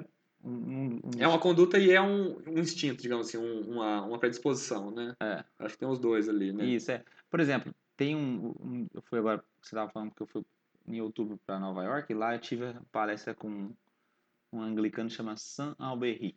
Aham. Ele é um apologeta lá. E ele, ele realmente, ele, ele- a especialidade dele é falar sobre homossexualismo. Uhum. Porque ele é uma pessoa que tem atração por pessoas do mesmo sexo. Uhum. É assim que ele se identifica. Uhum. Ele faz uma distinção entre quem se identifica como gay e Uhum. quem se identifica como pessoas de atração do mesmo sexo. É a nomenclatura que ele escolheu usar. Porque para ele, quem se nomenclatura se autodenomina gay é uma pessoa que não só faz a prática homossexual, mas também eh, tem a ideologia homossexual e gay por trás de tudo que ele pensa. Então, ele, Entendi. ele quer que as leis sejam aprovadas, ele concorda com aquilo, acha que... Aqui a acha- gente chama de gaysista, digamos assim. É, quase meio, meio que isso. militante. É isso assim. mesmo, militante, isso. Aham. Já o- a pessoa que tem atrações eh, por pessoas do mesmo sexo, nem sempre são militantes disso. E nem sempre ela expressa essa, essa atração. Exato, exato, exatamente. Ela pode ter esse sentimento, essa atração, mas não ser Uhum. militante. Então ele, ele dividiu isso bem, por exemplo, ele fala assim, eu me identifico assim, eu tenho Uhum. esse, essa atração por pessoas do mesmo sexo, mas eu não sou militante. Pelo contrário, ele escreveu um livro bem básico, mas muito interessante, sobre o homossexualismo cristão, homossexualismo na igreja, homossexualismo no mundo, Uhum. essa visão. é, é, desde textos do Velho Testamento, Novo Testamento, como que a igreja enxerga, como a igreja deveria enxergar, como que ela não enxerga. Uhum. E, e é na voz dele, né? De um cara que realmente passa pelo problema. Então, um homossexual lendo um livro dele tem outro peso, Uhum. né? É, então, ele mostra mesmo essa questão de você é, dividir, que existem pessoas que é, passam por essa situação, só que tem militantes e tem pessoas que não. Você Uhum. vê, às vezes, os homossexuais se, se dispõem na mídia e falam assim, não, eu não sou, eu sou contra os direitos Tem, que os homossexuais bastante. estão lutando por, Tem porque eu não bastante. concordo com isso Uhum. né? né? Então, e, e só que tem outra tendência também, não só do homossexualismo, mas de outras vertentes, de uma intolerância, assim, para com relação é, ao que a igreja pensa. Porque tem um livro do, do Carson, Don Carson, que ele fala a intolerância da tolerância. Esse livro Uhum. é fabuloso, esse livro. Se você puder Uhum. ler, a intolerância da tolerância. Fala que a palavra tolerância mudou de significado com o tempo. Então, na Uhum. verdade, hoje, se você se manifesta contra a sua ideia, contra a ideia do outro, você é tido como intolerante, porque a ideia vigente é a ideia que a massa escolheu aprovar. Então, Uhum. por exemplo, hoje o artista quer ter um discurso popular, ou popularizado, vira- viralizado, ele começa a defender a minoria, né? Uhum. Ele não é a minoria, Uhum. ele não vive que nem a minoria, mas se ele for lá é e o cara defender... dos direitos humanos. É, ele vai lá e defende a minoria, defende o homossexualismo, ou ou homossexual, e defende uma pessoa mais de condição humilde. Ele defende isso na mídia, ganha pontos, Uhum. seguidores, sei lá. Ele nunca fez isso, mas nunca vai ajudar ninguém, né? Uhum. Mas ele ganhou ponto. Então, é, se você não concordar com o ponto de vista que está vigente, eles falam, ah, você é um cara intolerante. Uhum. E, na verdade, a tolerância é tolerar ideias diferentes. O Carson Uhum. fala sobre isso aí. Então, Uhum. Hoje ele fala que a tolerância dessas pessoas, que eles falam que eles são tolerantes e nós somos intolerantes. A tolerância delas é Uhum. intolerante. Uhum. É, ela não ela, eles Eles não toleram uma op- opinião não, isso daí diferente. é só desculpa, é É. só, com certeza, esse negócio de tolerância é só para te, te, te empurrar alguma coisa goela abaixo, né? Exato. É, é o, acho que o Chesterton tem uma frase que a, a falta de convicção, a, a tolerância é a virtude de, da- de quem tem da pessoa com falta de convicção. sabe? Então, assim, o cara transforma a falta de convicção dele é numa, numa, numa virtude, mas É, não é, é. sabe? É. Porque no fim das contas a gente, a gente tem que ser tolerante com o que é aceitável, intolerante com o que não é aceitável É. cada um no seu, no seu ambiente, né? Eu tive uma experiência esse, esse ano que eu fui, eu falei pra mãe que eu queria fazer um curso de teatro, que eu sempre tive vontade de fazer. Sempre gostei de teatro, sempre achei uma coisa muito legal. E falei, vou fazer, apareceu, tinha um curso intensivo da Funcart aqui em Londrina, Hum. durante fevereiro inteirinho eu fiz lá todas as tardes, né? Que legal. Então, assim, um ambiente totalmente diferente do que eu, do que eu do eu sou acostumado, né? por ser à tarde, era quase só adolescente. É. Tinha umas senhoras tal, adulto, cara da minha idade tinha mais um só, então tinha umas 15 menininhas de 13, 14 a, Ah. a 18 anos assim, uma, umas senhoras tal, e mais um cara. E eu, eu falo assim, pô, algumas pessoas falam assim, pô, onde é que você tá se metendo, cara? O que você tá indo fazer lá, né? Não tem nada a ver, pô, com o nosso É. meio, não vai deixar se contaminar, cuidar. Tinha meia dúzia lá era gay, né, de, de, de, de 20, de uma, uma boa porcentagem, e os professores todos, né? Então, assim, mas eu, eu vejo que a nossa. Eu sempre digo que o que nos, nos une é muito maior do que o que nos separa. Verdade. É muito maior. As nossas diferenças é, o, é, é a pontinha só. A base é tudo igual, cara. Tudo É, igual. é. O que, que- o que, que você quer? O que, que todo mundo quer? É. Todo mundo quer ser, ser amado, todo mundo quer ser aceito, É. quer ser respeitado Seu ouvido. e quer ser ouvido, né? Hum. Todo mundo quer isso, todo mundo quer, quer as mesmas coisas, sabe? Então, se você tratar todo mundo com, com essa consideração, assim. Então, eu nunca tive problema de, de convivência com nenhum desse tipo, mas eu acho que a igreja, os jovens hoje em dia, acho que tá mais tranquilo, porque, quer ou não, eles vivem, eles estão inseridos no mundo mais, Ah, com essa diversidade maior hoje em Hum. dia, né? Mas um- uma pessoa homossexual que vai numa igreja pela primeira vez, assim, queira ou não, ela, ela leva umas, né? é, infelizmente. Ela leva uns. Uma vez eu percebi na nossa igreja, eu vi lá uma dupla de, de homens gays. Eu Certo. percebi que era, que tava lá. Né? Eu olhei assim e falei, oh, que interessante, né? Os caras vieram assim. E nesse dia veio uma palavra atravessada lá de cima. né? Falei, putz! Falei, vai, vai, vai espanar, né? Vai É. ser difícil, É. sabe? E, e, e é, e é difícil. Muitos deles estão buscando, né? Tem, tem Muitos muita estão gente, muita buscando. gente. Eu acho que a gente tem que partir do pressuposto seguinte. é, e eu vou usar a palavra do, do São Berri, do cara que falou sobre o homossexualismo. Ele falou assim, ele conversa com as pessoas, primeiro, a partir do pressuposto que todos estamos no mesmo piso, no mesmo nível. Aham. É, ele faz a pergunta, quem não tem alguma disfunção sexual? Uhum. Qual homem, qual mulher que não uhum, tem uma disfunção sexual? Uhum. né, que não tem um, um pecado ali, não tem alguma coisa. Uhum. Então, na verdade, todos nós, problemas são diferentes, Uhum. repercussões diferentes, mas todos nós temos um problema. Uhum. Daí, eh, quando você chega com essa convicção de que você também é pecador, que você é, é salvo pela graça em Cristo Jesus, você respeita a todos, independentemente da prática deles. Uhum. Porque Jesus e a Bíblia sempre mostrou isso, né? Uhum. É, ele condena o pecado e salva o pecador. Uhum. Então a gente tem que ter isso em mente. Quando se você tiver isso em mente, o seu discurso muda. É, é- é- tem aquele slogan, né? Venha como está. Uhum. Eu acho muito legal isso, porque realmente eu não, não é venha como você Isso aí é. é música do Nirvana, cara. É isso aí, isso aí. Mas a ideia não é, não é, não é venha como você é. Porque quando é venha Uhum. como você é, tá estático. Ah, entendi. Venha como você Como é. a pronto. situação está. É, venha como você está, Uhum. mas se prepare que mudanças virão. Uhum. Tipo assim, você, você não precisa mudar para vir para Cristo. Uhum. Cristo é que vai mudar com vo- você. Uhum. né? É, eu lembro de Jesus encontrando Nicodemos, né? História Uhum. falando Nicodemos chega para Jesus e Jesus fala assim, ó, Nicodemos, você precisa nascer de novo.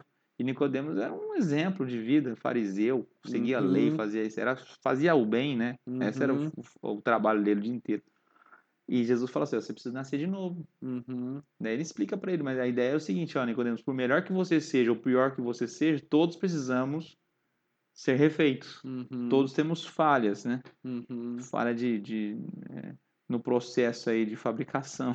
É. Quando, eu, quando eu vejo um homossexual assim, e se eu tivesse a oportunidade de conversar com ele, eu- a- o que eu diria, assim, falar assim, eu tente não transformar isso numa bandeira, cara. Ah. Que a hora que o cara coloca isso como uma bandeira, como algo que ele tem que lutar, como algo que ele tem orgulho, Exato. aí, aí, aí complicou tudo. É, Aí lascou. é. Porque a hora que. Porque ele vira um militante, né? Porque en- enquanto o negócio é uma, uma conduta pessoal, pô, a conduta pessoal a gente tá mudando o tempo todo. Então, enquanto é algo que você sente, que você bom, age de acordo com aquilo ou não, é outro assunto, mas enquanto é algo pessoal, assim, né, que tá dentro do seu, da sua conduta pessoal particular, é, é normal, você pode fazer o que quiser da sua vida. É, Mas da hora que vira uma bandeira, pra você falar pra uma pessoa que tem orgulho dessa situação, Primeira coisa, deixar de ter orgulho dela. Meu, para de ter orgulho, não é algo que você tem orgulho. Ah. Eu não tenho orgulho da minha conduta sexual, ninguém sabe. Exato. Ninguém sabe, não precisa saber e eu Exato, não tenho exato, orgulho. É exato. algo que, faz, que, tá, que, tá, que ela está onde É, ela deve estar, né? assim. Ela tá onde ela deve estar. E é, é difícil você fazer a, a pessoa perder esse orgulho, né? Ah. Assim, meu, não, não é pra ter orgulho, não, cara. Ah. Aguenta aí, né? E se fosse. Se você fosse recomendar um livro pra alguém assim, você, aquele livro que você queria enfiar na cabeça das pessoas, você fala assim, meu. Tem, algum livro que te marcou assim, que você fala assim, meu. É claro, como pastor eu vou falar a Bíblia, mas eu sei que você Aham. tá falando de algo mais que a Bíblia, né? Um, um é- livro de até, de até 300 páginas. Vou, vou- vou limitar. Não, eu colocaria. é, Deixa eu lembrar do autor desse livro. É um. É um. É um. É um ele é um francês. Acho que em português chama Aprenda a Viver. É, Deixa eu lembrar do nome dele. Aham. Não, vou dar, vou dar uma gugada aqui que eu acho. Aprenda. Dá o celular aí que eu acho ele. Aham. E o que, que, que te marcou? Rapaz, ele, é, ele não é cristão. Ele é um filósofo francês. Uhum. É, é, puxa, o nome dele tá vindo. Eu acho que em português está Aprenda a Viver. Até a capa dele é um, em português com uma capa bem, bem feia, assim. É. E o que, que ele fala? Ele fala sobre o, o, o pensamento cristão desde o seu nascimento na época filosófica e como que ele veio a ser construído, sabe? Ele não é um livro cristão que eu falei pra você, ele não vai fazer... É, Luc. Ferry. Luc Ferry, isso mesmo. Luc Ferry. Uhum. Aprenda a viver. Eu acho que é aprendendo a viver, aprendendo a viver. É não- Aprender a viver. é. Na verdade, eu- Filosofia para os novos tempos. isso é um livro de filosofia muito simples, Uhum. direto, mas é legal que ele, ele mostra que o cristianismo nasceu em plena auge da filosofia grega Uhum. e mesmo assim trouxe uma, um- uma mensagem que perdurou, porque não era para, né, filosofia grega, pensadores, o discurso, Aham. aquela coisa toda, o cristianismo não era um- uma época boa para se nascer. Aham. Era uma péssima época para se trazer uma convicção que, ao nosso modo, é muito simples perto da filosofia grega.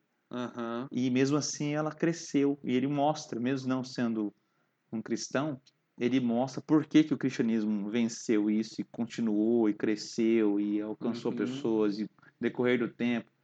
Ele, no final do livro, em vários momentos do livro, o Luc Ferry, ele, ele demonstra assim, é, essa filosofia é fera, o cristianismo. É, eu não consigo crer, mas se você crê, eu en- entendo os motivos por quê. Ele destaca. É.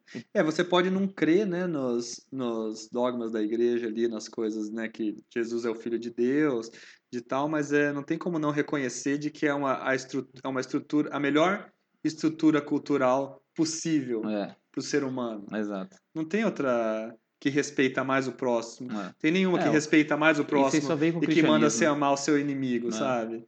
A maioria manda você eliminar seu É, inimigo, né? É, Esses, esses valores só vieram com o cristianismo, sem dúvida. É. Até mesmo ele mostra. Não tem. Mas só que no final ele vai para ele vai para olha, se você não consegue acreditar nisso, você precisa arrumar outra coisa para você segurar a sua vida, Uhum. né? Pra Ancorar a sua vida. Daí ele Entendi. propõe coisas é, lá de Immanuel Kant e tal. A, a- a filosofia em geral. é, a assim, filosofia você- dele. é, ele- Ele vai chegar numa conclusão dele, mas você Uhum. vê mais metade do livro ele chegando nessa conclusão. Olha, realmente é um negócio tremendo. é É, a, a cultura tem. Às vezes as pessoas querem que parar todas as culturas, né? Que tem que se respeitar todas as culturas e tal. Mas, queira ou não, uma cultura ela é, ela é superior à outra quando ela consegue aceitar a outra, né? Hum, hum. Dentro de si, assim, É. consegue aceitar sem se modificar, né? É. Sem se modificar muito, digamos assim, É. né? sem, sem perder a sua, a sua estrutura. E o cristianismo é o, é o, o mundo cristão é o único que consegue, pô, receber muçulmano, consegue receber, consegue ah, você não é cristão, agora, agora você não é mais cristão, você é ateu. Eu era É. cristão até ontem, agora hoje não sou mais. Não, beleza, né, cara? Ah, Continua aí, né? aceita, né? Essa Né? aceitação. É. É, o cristianismo, por exemplo, ele não muda. é, ele não deve mudar o seu jeito de, de vestir. Não é isso que ele vê. Então, por isso que o cristianismo ele consegue alcançar coreanos, chineses, israelense, americano, peruano, chileno, australiano, japonês. Aham. Porque ele, diferente de outras religiões, que tem algumas religiões que ela vai, ela vai até com o estilo de vestimenta. Aham. Ela vai, às vezes, com você tem que aprender outra língua. Aham. Porque ela tá ligada a uma cultura local. O Uhum. cristianismo ele não é local. Apesar de ele ter nascido localmente, porque teria que nascer, né? fisicamente, localmente, ela, ela abrange todas as culturas. Então, realmente, ela perspassa. Agora, o outro livro que eu indicaria também, um livro que você citou aqui, que é o Evangelho Puro e Simples. Aham. É... Bom, o, o, o Lewis, ele, ele escreve com uma simplicidade esse livro aí. Você sabe como é que ele escreveu? né? Ele escreveu em cinco Uhum, partes, depois uhum. da, da guerra. Uhum. É, ele foi chamado pela BBC. Aliás, tem até o áudio dele no YouTube. Eu já Tem? escutei os áudios dele. Ah, é, áudio- porque ele, ele, ele lançou em. Ele falou que é em áudios, é, né? E ele depois ele lançou escreveu. as palestras em áudio, falando que é assim Uhum. muito legal você escutar Aham, e fica mais gostoso ainda, aham. porque você vê a entonação dele e tal. E ele ali, ele, ele mostra com muita simplicidade algo que é tão complexo, que é o cristianismo, Uhum. que ao mesmo tempo ele é complexo e, e simples. E ele mostra isso lá nesse livro. Então esse livro assim, eu indico para todo mundo ler. E ele fala de uns pontos lá que Jesus você tem que encarar ele de alguma forma, não tem como você fugir, ou você tem que encarar ele como o salvador do mundo, Uhum. né? Ele fala lá. Ou você tem que encarar ele como um lunático varrido doido. ele fala, não tem meio termo. Ele- Porque- Ele é muito, foi muito radical, né? É, e é um, é Uma um mensagem. é um não contrassenso, porque se você achar que Jesus é um lunático, é, é mais coerente do que você achar que ele é um grande um grande mestre, Que uma é personalidade um- muito forte, porque Aham, ele mesmo se declarou que ele era Jesus, filho de Deus. É Então, verdade. se você acredita num, numa pessoa dessa, ou você tem que acreditar no que ela fala, que é filho de Deus, Uhum. ou você tem que falar, não, esse cara é um louco, Uhum. e ignorar todos os ensinamentos dele. Então, não tem como meio termo. Ele falou assim, ó, seja mais coerente, tá de Jesus como um lunático, ou tá de Jesus como quem ele diz que é, filho de Deus. Aham, entendi. É, você falou assim, ah, eu recomendaria a Bíblia, lógico, mas eu... É lógico que a Bíblia é, o, é a base do, do, do cristianismo, né? A gente está alicerçado ali, mas eu, eu vejo que os cristãos erram um pouco ao, tipo assim, no, no questão de recomendar, achar que ali vai estar, embora ali estejam todas as verdades, né, escrito de várias maneiras É. diferentes, mas não é de uma, numa, como não é numa linguagem muito atual, como não é numa coisa muito linear, É, né? é. Não é uma coisa muito mastigada. Sei lá, tipo assim, você vai falar assim, pessoal, eu quero começar a ler a Bíblia. Eu falar, pô, começa com João, né? Que as É, histórias não vai pra básicas. Gênesis, não. Vai em João, que as histórias básicas estão ali, né? É. Você, você vai lembrar várias histórias que já ouviu desde criança, né? Depois vai pra Atos, que daí é onde começou a igreja. Acho que Não. pelo menos esses dois aí já dá pra começar. Mas assim, pra, pra pessoa que. Quer ver? Muita gente gosta de falar de religião, pode ser pra meter a boca, pode Hum. ser gosta de falar, ou é uma coisa que incomoda ela, ou uma coisa que é da família e tal, e que não, não, não desempaca. Por quê? Não, não progride na- no raciocínio. Porque o referencial que ele tem é a Bíblia. Hum. E a Bíblia, pô, é intimida um pouco intimidadora, né? É, Aquele negócio de duas mil páginas lá, É. você... é muitas, muitas literaturas diferentes também. É muito intimidador. Então eu acho assim que a gente tem. O ideal é começar por talvez um videozinho de, de YouTube de alguém que você gostou. E daí pegar um livro bem recomendado É. e ler, né? É, é, é, um- Igual falou assim, pegar, pô, você recomendou um livro que não é de um cara cristão, é, né? E que é um livro que, que a pessoa, pô, pessoa que gosta de pensar sobre o assunto, né? Sobre filosofia, sobre cultura, é- eu acho que é um caminho mais, mais fácil de andar, né? é, tem- depende da pessoa, você tem recomendações diferentes, né? Aham. É, uma pessoa começando na fé, ela está começando a se converteu recentemente ou ainda não se converteu. É, mas Tem- geralmente a pessoa, assim, eu acho que o, o- o público principal que tem que ser hoje, né, nosso, né, que quer, que quer não só ficar dentro da igreja, tem que sair, tem que ser as pessoas que se incomodam, Hum. mas que ainda não, não se, não são ditas convertidas, assim, né, É. não aceitaram ainda, não Exato. entregaram a vida para Jesus. Eu É. acho que esse que é o principal... Porque tem aquele que, que é o, o cara que que Rejeita. é rocha, né? Esse É. daí, eu acho que é só o tempo que, que vai descascar ele, né? É, E tem, mas acho que a maioria tá naquele estágio assim, não, eu não, eu não rejeito. Isso. E também não amo. É, Sou meio indiferente, isso daí é coisa da minha mãe e da minha avó. não. Isso aí é, já ouvi muito história de igreja, Ah. já fui muito na igreja. Eu Ah. acho que a, acho que o nosso o público principal do É. Mas sabe o que eu acho? O, o, cristianismo também responde isso aí. Aham. Quando Jesus ressuscitou, tem a passagem que ele estava a caminho de Emaús com dois homens, dois discípulos. Aham. E os caras estavam saindo de Jerusalém triste, né? Ah, Jesus morreu, eles não sabiam que Jesus tinha ressuscitado. Uhum. Puxa, né? A nossa esperança se foi, a gente pensou que ele queria redimir Israel. E eles saem de Jerusalém para Emaús, numa viagem, pelo jeito do cabisbaixo, conversando com o outro. Daí diz o texto que Jesus se junta com eles e não se deixa reconhecer. Aham. Ele se junta e começa a escutar a conversa e entra na conversa. Jesus era uma pessoa que gostava de conversar. Aham. Ele entra na conversa e começa. O que está acontecendo? Vocês estão cabisbaixos, eles explicam, "Ó, você não está sabendo nada, não, você não viu que Jesus morreu tal, na cruz, e tal. já é o terceiro dia, ninguém ouviu falar nada dele. Aham. E daí Jesus, ali no texto, ele fala, pô, vocês, vocês vocês tardos de coração, né? Vocês não entenderam nada, né? Leram o Velho Testamento, os profetas. Ele começa a discorrer dele mesmo, que a Bíblia falava. Aham. Moisés e os profetas falavam que Jesus havia de padecer e ressuscitar. Aham. E tá, ele tem uma conversa pelo jeito longa durante a viagem toda, e quando ele chega em Maús, Jesus quer passar e ir embora, e eles falam, não, fica com a gente, fica com a gente. E eles entram. Jesus acaba entrando. Uhum. Até aí eles não tinham reconhecido que era Jesus. Aí diz o Uhum. texto que eles se sentaram à mesa, não tinham reconhecido que era Jesus ainda. Uhum. Daí Jesus pegou o pão e partiu e deu graças. Diz que naquele momento os olhos daqueles discípulos se abriram e reconheceram que era Jesus. E diz o texto que Jesus sumiu, né? De uma forma desapareceu. Aham. É, para mim, aquilo lá, cara, mostra bem claro que a Bíblia é, é, e o cristianismo, a, his- a his- a história da redenção em Cristo Jesus, ela não foi escrita para a mente, ela foi escrita Uhum. para o coração, porque Deus esco- Jesus esco- deu a melhor aula que ele podia dar ali. Não tem o Uhum. melhor professor. Falar o que estava escrito por Moisés, os profetas falando dele mesmo. Mas Uhum. eles só tiveram a revelação de que Jesus tinha ressuscitado quando Jesus parte o pão, essa, essa coisa de intimidade da mesa.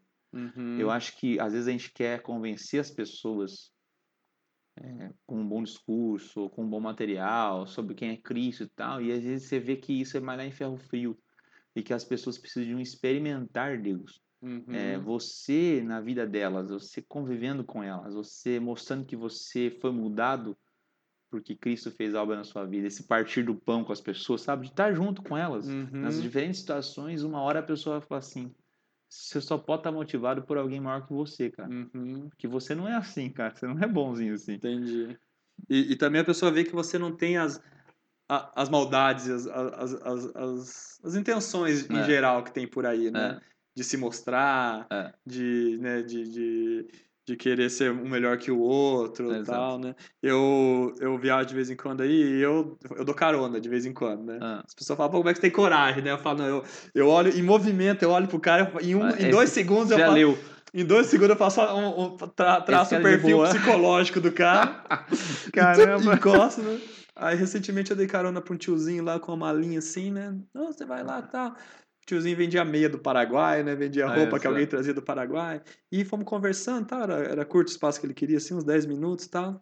Na hora de descer, ele olhou pra mim e falou assim: Você vai na igreja, né? Você é de igreja. Eu não falei nada de Jesus pra ele durante o caminho, né? Falei, sou, graças a Deus, sou filho de Deus. Ah, não, a gente percebe, a gente percebe, né? Ah, tá. Eu falei, o senhor vai na igreja? Ele, ah, eu vou de vez em quando, tem uma perto de casa. Eu falei, não, então, o senhor pode ir, que lá tem gente boa, né? É, Estimulei ele pra ir na igreja perto da casa dele, né? Mas, tipo assim, de- a gente convivendo, assim, a gente, né, aos poucos a gente desenvolve uma generosidade, desenvolve um, um jeito É um- de falar, né? é, a sua ação é um discurso muito mais potente, né? É, então, você, pô, a pessoa vê que você tá ali, você é uma pessoa. é, não que todas as. Não que na igreja só tenha gente do bem, digamos assim, que não É. exige gente do bem, mas assim, é um jeito mais manso, eu acho que a gente adquire uma mansidão, assim, Ah. né? Que, Ah. que fora da igreja é mais, é mais raro. Uhum. Mas beleza, acho que já, já conversamos bastante, já deu uma hora e, vinte mais ou menos. Legal, legal. Foi bom papo. Rendeu. Daqui uns, daqui uns meses eu chamo você de novo. porque Eita, deixa eu conversar mais. Legal, assunto legal. não falta, né? Ô, tamo junto aí, vamos fazer uma pauta. Assunto, prazer. Assunto nunca falta. E Valeu, cara. Valeu. Deus abençoe, tá? Obrigado. Obrigadão. mesmo. Valeu. deixa eu desligar aqui. Eu Legal, legal. Deu Rolou mesmo a gravação aí? Duas horas e sete, cara. Sério, cara? Uhum.